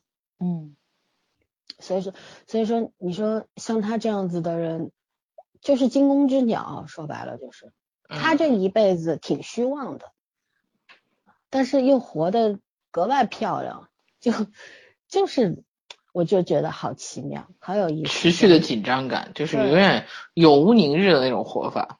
对啊，然后他就必须要这样，就是这样热闹的活着，然后必须要跟所有人就是要斗，然后要把主动权永远掌握在自己手里，哪嗯怕我现在输到一败涂地，但是我还是要强硬的站在那儿，杵在那儿，就恶心你们，我我也不会随便跟你们低头，就这种，对吧？这真的，你说你要说一句佛系的话，就是何必呢？对吧？对就何必呢？累不累啊？并不会啊，这是一种乐趣。嗯，就觉得与天斗、与地斗、与人斗，其乐无穷嘛，对吧？对，这是 这是个性决定的。嗯，是经历决定的，我觉得就是他，因为他经历了人生当中最最最可怕的东西，就是那那个年龄段，如花一般的那种年纪，他其实如果没有发生那件事的话，如今的高慧兰说不定就是个普通的女人，嗯，好吧？对人物还有啥要有补充的人物要要解读吗？还真没有，嗯，嗯，要讲女二吗？讲啊，女二是恩珠吗呃徐恩珠，嗯讲讲讲，许恩珠其实，呃，我怎么说呢？我觉得这么多年，其实我觉得她不会对她老公的所有事情一无所知的，但是啊，但是因为做这件事的是她曾经很相信的同学，所以她特别接受不了。嗯，而且我觉得这个男二的人设，其实我真的挺讨厌的。他可能就是为了让你讨厌而存在的吧。嗯因为因为我觉得男二是他好的一点是在那里，就是他的存在是激发了女主的另外一面。嗯，对，就是其实女主一直就在之前看起来一直太，如果没有就是没有男二的怎么说他一些幻想之类的话，会觉得女主活得太清心寡欲了，就是太高冷了。就是男二身上特别人间烟火的那面出来了。哎，嗯但是怎么说呢，就是属于炸弹一样的这种类型。你说男二有多爱女主？不是，他是怎么说呢？只能说当年自尊心被伤害了吧。对，所以就是心里一直记着这事儿，就是回来就是想报仇的。嗯，这你说我他活真特没劲呢。嗯，对啊，他如果他真的是那种深情人设挂，不能逮谁跟谁上床，天蝎座嘛。嗯啊，所以我觉得其实嗯，正常正常，然后 日常型的，然后我就是我一开始就特别说，我跟你们俩说，我说特别讨厌男二，然后不光是因为长相问题，就是这整个这个个性我都不是我喜欢的，嗯，还好他三级就对，还好他三级就挂了，但是我觉得最好的一面就是我喜欢女二在跟他在一起的那个状态，有点斗智斗勇，然后有点怎么说呢，就是就是变成了一个不一样的他，跟其他几个方面都不太一样。然后包括面对他妻子的时候，我觉得这种这种斗争的状态和他其他的在事业上斗争状态是不一样的。嗯这是他跟他自己人性斗争的一一一方面。其实我觉得有时候感受到他对那个男二其实是有点怎么说，就他内心里面其实是有点后悔的，就是就有这一段儿，感觉人生已经够狗血了，要多这一段儿是属于有点自己那个什么，就是在在当时的那个状状态下，然后做出一个选择，但是现在是后悔的成分比怀念的成分多。嗯，我觉得怎么说呢？哎呀，活的再再有控制性的人生，终究还是会有出轨的那那个什么呀，那个时刻呀，就嗯，不可限定。然后我其实真的觉得学原著没有那么简单。对啊。对，虽然他觉得他跟凯文离在一起，他是知道，对，知道一些什么的。他肯定知道的，嗯我觉得他对那个高慧兰的那个就是羡慕嫉妒恨，就你什么都优秀，你什么都棒，嗯，然后你不要你不要男人，你觉得他窝囊，然后我把他培养成了这没。错没错。我一直觉得嗯有这样一个隐，我甚至觉得他这两集就是那个，他他他是在有点像勾引人家丈夫那种感觉，你知道吗？对啊是啊，他就觉在得极尽发挥自己的女性优势。嗯卖惨，嗯，一方面卖惨，一方面觉得自己是那种居家型啊，然后每次的剪辑就是对比型的嘛，烧饭给人家吃啊，因为对啊高慧兰都不会。有时 间没时间做，就是对他根本不会去做这些柔这样事情。嗯，对，对，反正我觉得这个这个这个剪辑还是挺有趣的，嗯，剪的痕迹还是就蛮流畅的。对啊，徐仁珠这个人，其实我是我也觉得他很不很不平凡，因为你说一个人，然后这个男人他是中年开始才开始练高尔夫，又不是从小就会，嗯高尔夫本来就不是普通人能玩得起的运动，对吧？他就是你看卯足了劲十年，嗯对于一个女人来说，十年是什么？她现在四十多岁，差不多吧。十年前他们认识的时候，他估计二十多岁吧。然后到了美国，然后就是一直刷盘子、擦玻璃，给人家打苦工，然后供一个男人，这多可怕呀！对不对？我用我用我十年的人生，然后换一个赌一个可可能性，对 这是一个可能性。你能不能成，那都是很侥幸的，天时地利人和。但是就是我觉得他这个这个角色就是跟自己较劲没完没了，然后就是所有的一切都就是要针对高慧兰，就是那种包括他在机场看到高慧兰的时候，你说人十年会没有变化吗？就他们之间也不是十年没见，是很多年没见，会没有变化嘛？但是而且他一直会在男二的面前说，你看韩国最有名的主播，呃，主持人是我朋友，嗯，对吧？什么的，嗯包括他后来跟男二在一块儿，刚回来的时候在住酒店啊，然后在打电话的时候还那边娇笑啊、调情啊，呃，然后两个人拍摄画报啊，他为什么会去答应拍摄画报？那不就是因为高慧兰跟着他们拍纪录片吗？嗯嗯对吧？其实他他内心深处，也许他还针对，或者我我甚至有个恶毒的猜想，是他对明宇有什么？好吧，那是真的你狗血集了，狗血之大成。我觉得我猜男主猜男主是杀人的已经够可怕的了，你还猜个女主出来，还给我还跟那个滑冰队那那个前世今生一样。也不是不可能，就看他走向嘛。就是我我是觉得这部剧发展到现在啊，发生啥我都不奇怪，就这种感觉，，嗯就就这种感觉。你知道这个剧好玩在哪儿吗？就是说以前对吧？我们看韩剧也好看什么日剧或者国产剧也好，就有些情节啊，或者他有一些人物的设置啊，你是要通过，对他设定了，但是他他没表达出来，他没有通过细节去呈现，对吧？情节当中你要稍微脑补一下，然后你我们讲讲这个剧的时候也会就自己去加以分析一下，对。但是这个剧他都给你看了，嗯就是他怎么设定他就怎么告诉你。完全不需要你自己再进行三次创作，就这种，对，这这是很厉害的，就是就是说是这个编剧是新人编剧对吧？以前没什么作品，但是我觉得韩国现在这帮新冒出来，你看很多次啦，我们最近讲的好几部剧都是编剧是第一次或者第二次做写作品对吧？嗯，我觉得好厉害，好牛啊！那个第一次写作品就能写成这样，嗯，我天，太可怕了。高手在民间啊，真的是。对对呀，对啊，我们国家也应该弄一个部门专门收购剧本，让大家鼓励全民写剧本。我相信一定会呈现特别特别多的，就不让拍。这草也太完整了。对啊，对。哎，说说到这个，还说一下那个谁叫什么？我想说女单，就是那个小记者。我们让早儿先来说说吧。早儿好久没发言了。小记者说谁？女记者就是那个叫什么来着？他那个搭档韩后背韩志愿对吧？嗯，后背不是韩志愿。对呀，后背啊。不是韩志愿，韩志愿是女二，那个那个主播。对，就是主播，就说他。哦，好吧。啊，对，但但是他不现在还是在干记者的活嘛，对吧？对对，高慧兰也是记者呀，嗯，对，他们的记者是可以，没错没错，嗯嗯，哦，我觉得这小姑娘还是挺有趣的，嗯，我我觉着她可能其实也是想走那个谁，就是这个高慧兰这条路，你知道吗？因为你看她不是没能力，或者说是没有眼力见儿啊什么的，她其实是有一定的能力，对对对对，就是想走捷径，因为他发现可能。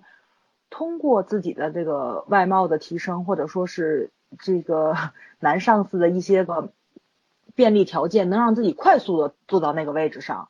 所以呢，这个怎么说呢？就是我觉得可能比较符合现在的这个社会上的这个工作上的价值观。哎，对对对对对对对，我不用付出特别多的代价，我就能拿到我想要的东西，何乐而不为呢？嗯，俗称不就少奋斗少奋斗三十年嘛，对吧？就这个。就这这份诱惑，我觉得其实算是年轻人没有办法去扛住的一个东西。所以你要是说从他的这个人生规划上走，我觉得我觉得高慧兰算是他的一个贵人，对他其实是给你指指明了一个，就是说你可以借这个上位是可以，但是真真正正能让你在这个位置上坐稳的，还是这个实力跟能力的问题。然后你现在即使说在你这个年龄上。你的能力是非常出色跟突出的，但是当你到我这个年龄的时候，你能不能成为第二高慧兰，真备不住，不一定能达到，因为你现在这个态度就不对，受的挫折不够多。没错没错，所以我觉得高慧兰从她的这个人生规划上走，算是他一个非常大的一个贵人，反倒是像那个什么熊组长啊什么的，就是这种前辈，哎，我觉着如果在工作上碰到的话。嗯，其实真不是一件幸事，对，因为他可能跟你在站站在同一个战壕里的时候，这个人能够推着你走，或者说帮你一把，但是这个人也是一个翻翻脸无情的人，所以呢，他就拿你当枪使，其实当枪使，就是他能捧你就能捧任何人，就能捧杀嘛，对哈，嗯，所以从目前看的话，我觉得韩志愿这个小姑娘其实是很有脑子的，而且人情世故她也看得很透彻，很明白。包括就是她在跟高慧兰两个人言辞交锋的一些个台词里面，你也能看出来，这个小姑娘其实知道自己目前是在干什么，她很清楚自己为什么要这么做，她也很乐意于这样做，因为毕竟这个是一份诱惑在嘛，对吧？咱们少奋斗三十年，对于谁来说都是一个非常非常轻松的事情，为什么非要照着捷径不走，非要走那个特别难走的路呢？所以我特别理解他，对你，包括他特别理解他。啊。我感觉你特别支持他。对呀，有捷径为嘛我不走你绝对不会走，因为天下没有白吃的午餐。因为你哪条都不走。原地踏步。对，这也是种境界，你知道吗？对对对对，看别人看别人的戏怎么都行，自己天天不演就属于。嗯，从来没输过，一个从来不打，对吧？对啊，嗯，所以所以我觉得这个韩志渊这小姑娘目前出来，可能就是怎么说，嗯。多多少少可能也是为了展现了高慧兰这一路走过来有多艰辛吧，嗯，因为他们两个人在对话中不说了嘛，就是那种迫切，你的野心跟你的迫切感其实层次还不够，格局还还不够大，就是所以你就能够想象出来高慧兰她的年轻的时候，在她这个年岁的时候面对的问题是什么，所以你就会对后面八集她到底怎么去演。还有多少陈年旧事没有揭开，会有一个期盼跟好奇心在，所以我觉得就是这个这个这个编剧比较高明的地方，在他所有的悬疑感，或者说所有勾引你慢慢把剧情展开的这个这叫这叫什么来着？这叫这个呃遗漏点，它其实都是慢慢渗透在非常细枝末节的地方里面去的，然后包括比如说。妈妈跟女儿在那个，就是妈妈去世之前跟女儿在养老院里那个对话，他那个镜头其实是有一个窥视感在的，嗯，外面到底站没站着一个人，有没有人在他妈妈死之前去把这个秘密套出来，也不知道，对，但是这个情节也可以弃之不用，对吧？他可能就是只是一个拍摄角度问题在，就给你一个隐秘感，未必是真有人在处女座出现了。啊，对对对对，抠 细节，对，我不是抠细节，因为因为我发现这个编剧跟导演就是老三说的，他特别不吝啬于把所有的细节都告诉你，就是我给你讲的特别清楚明白，我没什么花活，后面给你强硬的反转，让你去那个给我寄刀片那种，他好像还真没有，因为八集了，他到现在都没有任何特别大的那种强行扭转的东西是没有的。对所以他这个拍摄这个技巧呢就很微妙，然后你你可以这么看，你也可以这么看。其实我觉得这是一种非常非常聪明或者说狡猾的地方，嗯，对吧？对对，就是他不论出现哪一种反转，你都会解释得通，对，都都解释得通，都合理，对，都合理。但是你要想象，如果说所有的细节都这样的话，其实他真的是一个非常狡猾的人，而且非常非常的细心。而且咱看到八集，其实你想他的格局并不大。他并没有特别深的去挖那个人性的扭曲，对吧？什么什么道德，对吧？道德的沦丧，他没有那种东西。这里面倒没有太多道德沦丧的地方。没错，对。哪来那么多道德呀？对啊，他就是那种，呃，很平常，然后天天你都能看到的那种小恶心，然后想让你不舒服的感觉。就是每个人都会有的人性的那一面，没错，就人和人之间没有永远的敌人，也没有永远的朋友，对，只有永远的合作关系。就是在职场如战场，没错，就是完全统一的一句话。所有的那种角色的懒馋滑，或者说是虚荣啊、虚妄啊，这种所有东西，你都可以在你身边的朋友、亲戚，或者说是工作伙伴身上碰到过。这个东西无可避免，而这个东西甚至你自己身上也有，就你很想改掉，你又改不掉的那种东西，它都是存在的。但是你知道，真说它恶心吧，没有办法，你也不能讨厌自己亲戚朋友，你也不能讨厌自己，你可能只能说一声叹息，接着往下看。所以他这个反转，我觉着也并不是很大，就说明他格局其实不大。但是他格局不大，还能把所有细节玩的这么完美，还挺难的一件事情。对，咱一直都觉着韩国人细，对吧？韩国人细，但是细到他这个份儿上，而且是。没有什么特别大的疏漏，它细在逻辑上，其实是没错，不是细在情感上，而是在逻辑逻辑上。对我这个事情这样子走也行，那样走也行，因为咱们一直夸金边嘛，对吧？首尾呼应，然后细节玩的很顺畅。但是金边跟他比的话，金边的逻辑是有问题的，没错。我一直说金边大机关不行吗？对对对对对对对，所以所以我还是比较期待这就这个编剧后面八集。嗯，我的感觉上是不会出大格，甚至于刚才我不都说了，我说我甚至于觉得，就是金南柱他想办的事儿都能办成，对，就他给我的一个感觉，对这个编剧还是比较信任的，我比较期待他后面的作品能不能出一个让人对更加大跌眼镜了，因为因为我觉得这个编剧对女性角色很友好，对吧？而且是职场上女性角色很友好，包括咱们现在一直在说嘛，就是嗯。韩国的这个职场戏都越来越专业了，专业素养啊什么的，呃，包括像这个探讨新闻界的这职业操守、医生的操守，探讨的特别特别的多了。他其实他这部戏不并不是想探讨这个，这叫什么来着？就是他们啥时候讨讨探讨一下体育界的操守？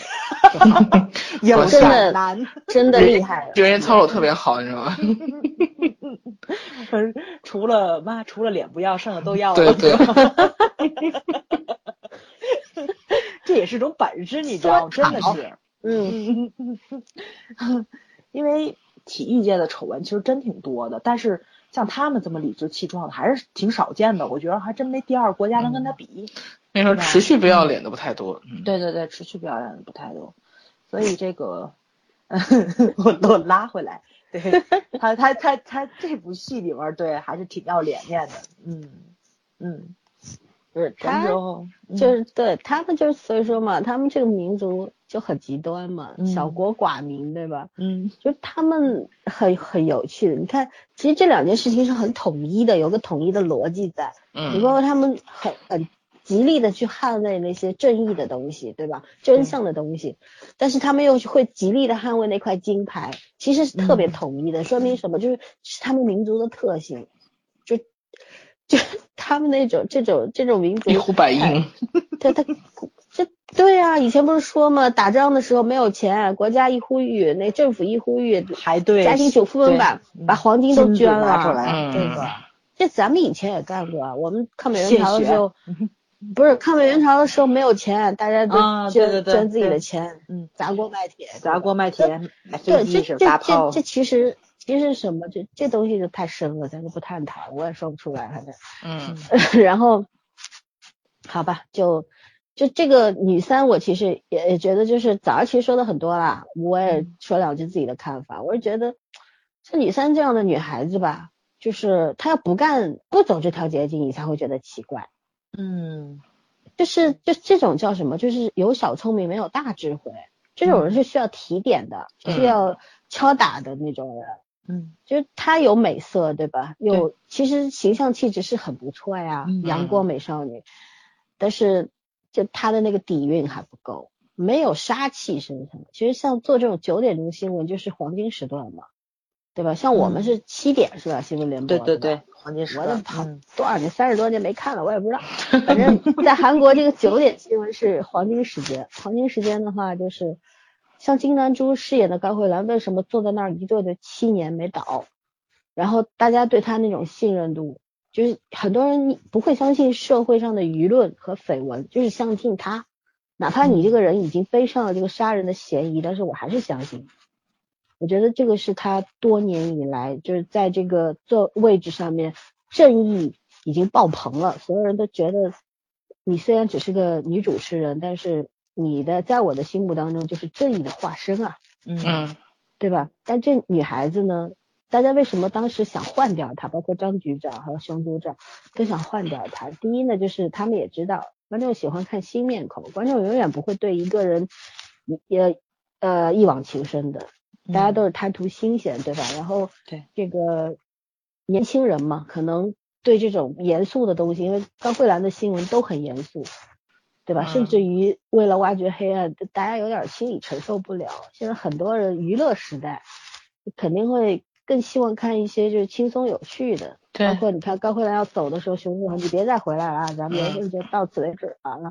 你走了以后，我们就和平了，就不会再有这种。大家其实都想过轻松的好日子，谁高兴那什么？天天斗得你死我活，然后还要跟名利呀、跟这个 权力呀、不停的斗争，没有多少人真的是斗士，斗士都是少数人，大多数人就追求安稳，对嗯，吧？饭碗保住就好了。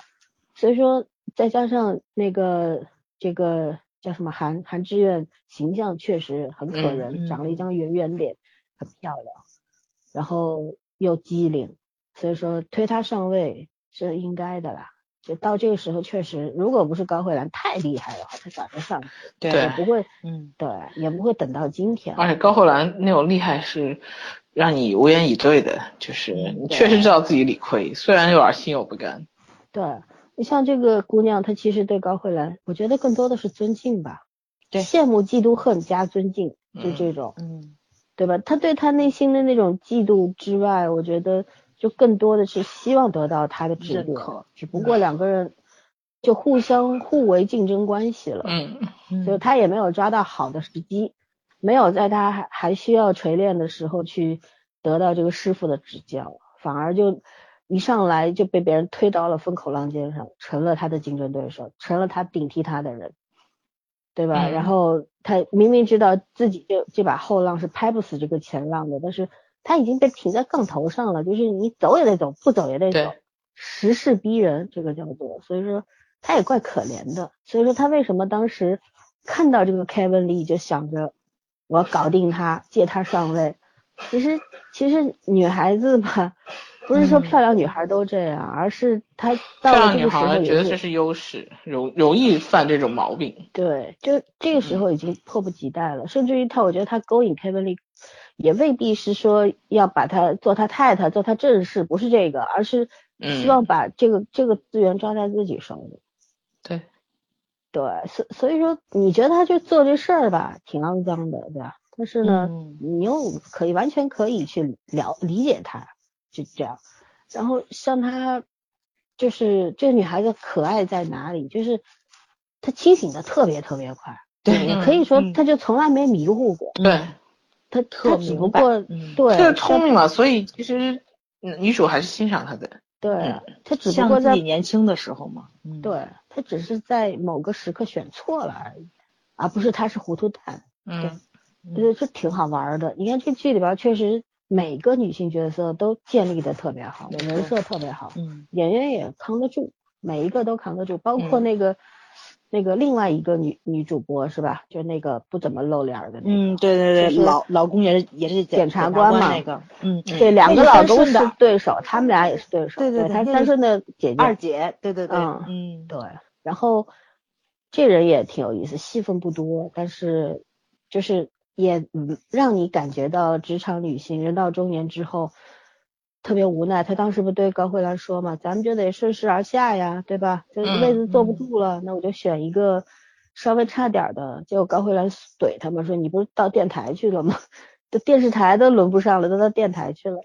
然后就是他他为什么会整天要抓到机会就要整个回来，还背后说他坏话啊什么的？其实完全就是出于女性之间的互相嫉妒呗。嫉妒，对，别说女性嫉妒，男性也嫉妒他呀，不只是女性嘛，嗯对吧？还有那个女记者，我我呃另外一个女记者就是那个那个中年的那个，嗯，跟高慧兰关系比较好的这个，嗯这个人也挺逗的，这个角色我也很喜欢，就是就是觉得，就是咱们就要看待这些角色，一定要脱开那种伪光正的东西，嗯就把所有的这种白莲花的啊、道德的东西都扔掉，就你你只要主要去看一个女性在职场上的生存，甚至于嗯放大到女性在社会上的生存的艰难。嗯对对吧？高慧兰对局长说：“我在这七年了，我还是个部长，不就是因为嗯我是个女的吗？这就是现实啊。没错没错，所以就是这个剧里面虽然对于这个女性的社会地位没怎么谈，但是其实全篇都在谈。嗯每一个女性，你看她们这四个人，我们聊的这四个人，每一个人的生活生存环境，你包括女二，对吧？徐恩珠，她也是借助老公才走上了比较好的道路，但是老公一死又一无所有，还要被提起诉讼，然后还要赔钱，还要怎么样？就曾经你那一百亿还没到手呢，说白了就是，对，嗯但是就已经没有了，然后她能不恨吗？是，对啊，所以说啊，这个这个剧这个编剧真的是让我刮目相看。我就还很牛的。嗯对，你看那个《魔女的法庭》，他就写写好了一个女性角色，但这个里边写好了五个女性角色，很了不起了。嗯嗯这个每个角色都立得起来，是一件特别不容易的事儿。除了演员好之外，你剧本本身人设要好，这嗯是关键，对吧？嗯剧本其实就是大局啊，还有就是就是网呃那个，他虽然说那个能够细致到每一句台词，但是你说实话，你你这个文不对题啊，或者人设本身就很扭曲啊，那嗯没有说服力啊，就剧本本来就不成立嘛，就是烂的嘛，对吧？嗯嗯，好吧，角色我们聊的差不多了吧？嗯哼，应该，我觉得已经已经发挥俩小时了。对，嗯咱说一小时搞定，聊俩小时了就。好吧，那我觉得也因为这剧太细了，没有办法。对，也没有其他的东西，我们等下一期再聊吧。包括剧情啊，还有一些，还有它其实还没真正展开嘛，对吧？嗯，它这剧不也是二十集吧？不知道，没，我还真没查。就是就是那种应该十六吧，边铺边边拆这种这种方式，嗯，然后这种推测，其实你推测不出来，因为真正的杀手是谁？我觉得最大可能性就是圈圈说的。类似于东方列车杀人案那种，谁都干了。我觉着是没杀手，就是意外造成的。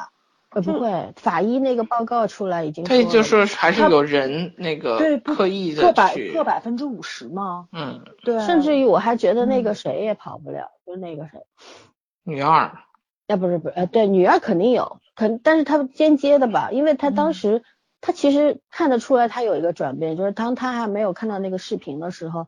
她其实还是觉得这个事儿就就这么过吧，但是她有隐情，她一定有隐情，对，因为当时那个警察已经查到他那个监控，他半夜里边回的家，嗯，对吧？这中间他干嘛去了？其实这事儿，而且他到了高慧兰的车里边什么的，对吧？嗯，对，是这么说的，所以说这中间还有隐情是他不可以说出来，但是他到最后态度改变了，警察都很奇怪，说，哎，这个人不是当时说算了，怎么又跳出来说要查了？其实就是因为他心态变了嘛，就是反正鱼死网破吧。我什么都没了，你也什么都没有吧，就是这样。我而且我要让你比我更惨，就是这种女性的报复，对对吧？然后，嗯，哦，对我还要补充一下，高慧兰这个人让我特别觉得欣赏的，就是你看别的女性吧，就是女三跟她就是那个韩韩叫什么韩韩什么韩志愿，韩志愿，嗯，韩志愿跟她有个鲜明的对比，就是韩志愿会心虚的。就她受到威胁啊什么，就是当时那个照片被爆出来之后，他心虚啊，她怕了，对吧？嗯，恨不得跪下来求他放过她了。但是你看看那个高慧兰被那个那个谁经纪人威胁的时候，她是怎么干的？就就跟他讲，你明我规定你一个时间，明天十二点之前，嗯，你得跟我达成这个交易。然后那个人说，你就不怕我怎么怎么的？他说，我高慧兰，我是高慧兰啊，我走到这一天，我什么没见过。对吧？我要是被威胁的话，我能走到今天吗？然后人家直接就拜倒在他的西装裤下了，就这种，对，就这两个人这种鲜明的对比，这就是就正常人和不正常人之间的区别，你知道吗？对一般人你能说出这句话吗？你现在都被别人威胁，你肯定首先心虚嘛，然后害怕嘛。对，你怎么能反过来把人家压得死死的呢？霸气嘛，女王啊。嗯所以武则天才一个啊，对，对，没错没错，就是这个，嗯，对呀，谁能都都能成女王吗？哎，哎呀，金的这事儿扛得住压呀。嗯，金南柱真应该去演一个古装戏。嗯，他古装脸未必好看呢。他演个善德弄不好，会更带感。我感觉他古装脸不一定好看。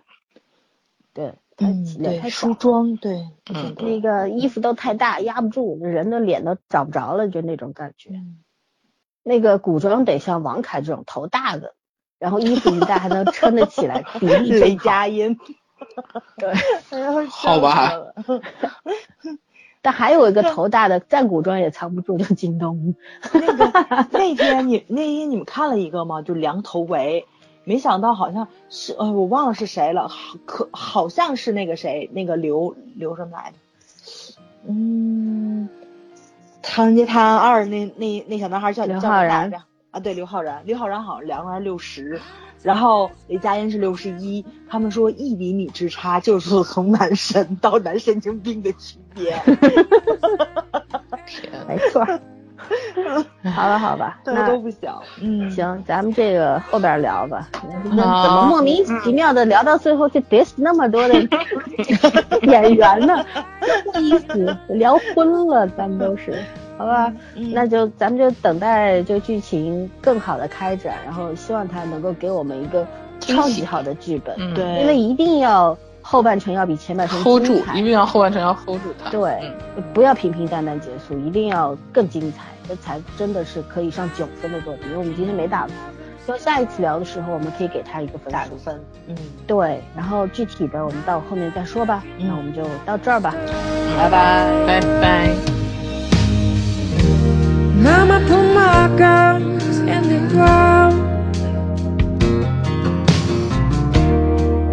I can't shoot them anymore.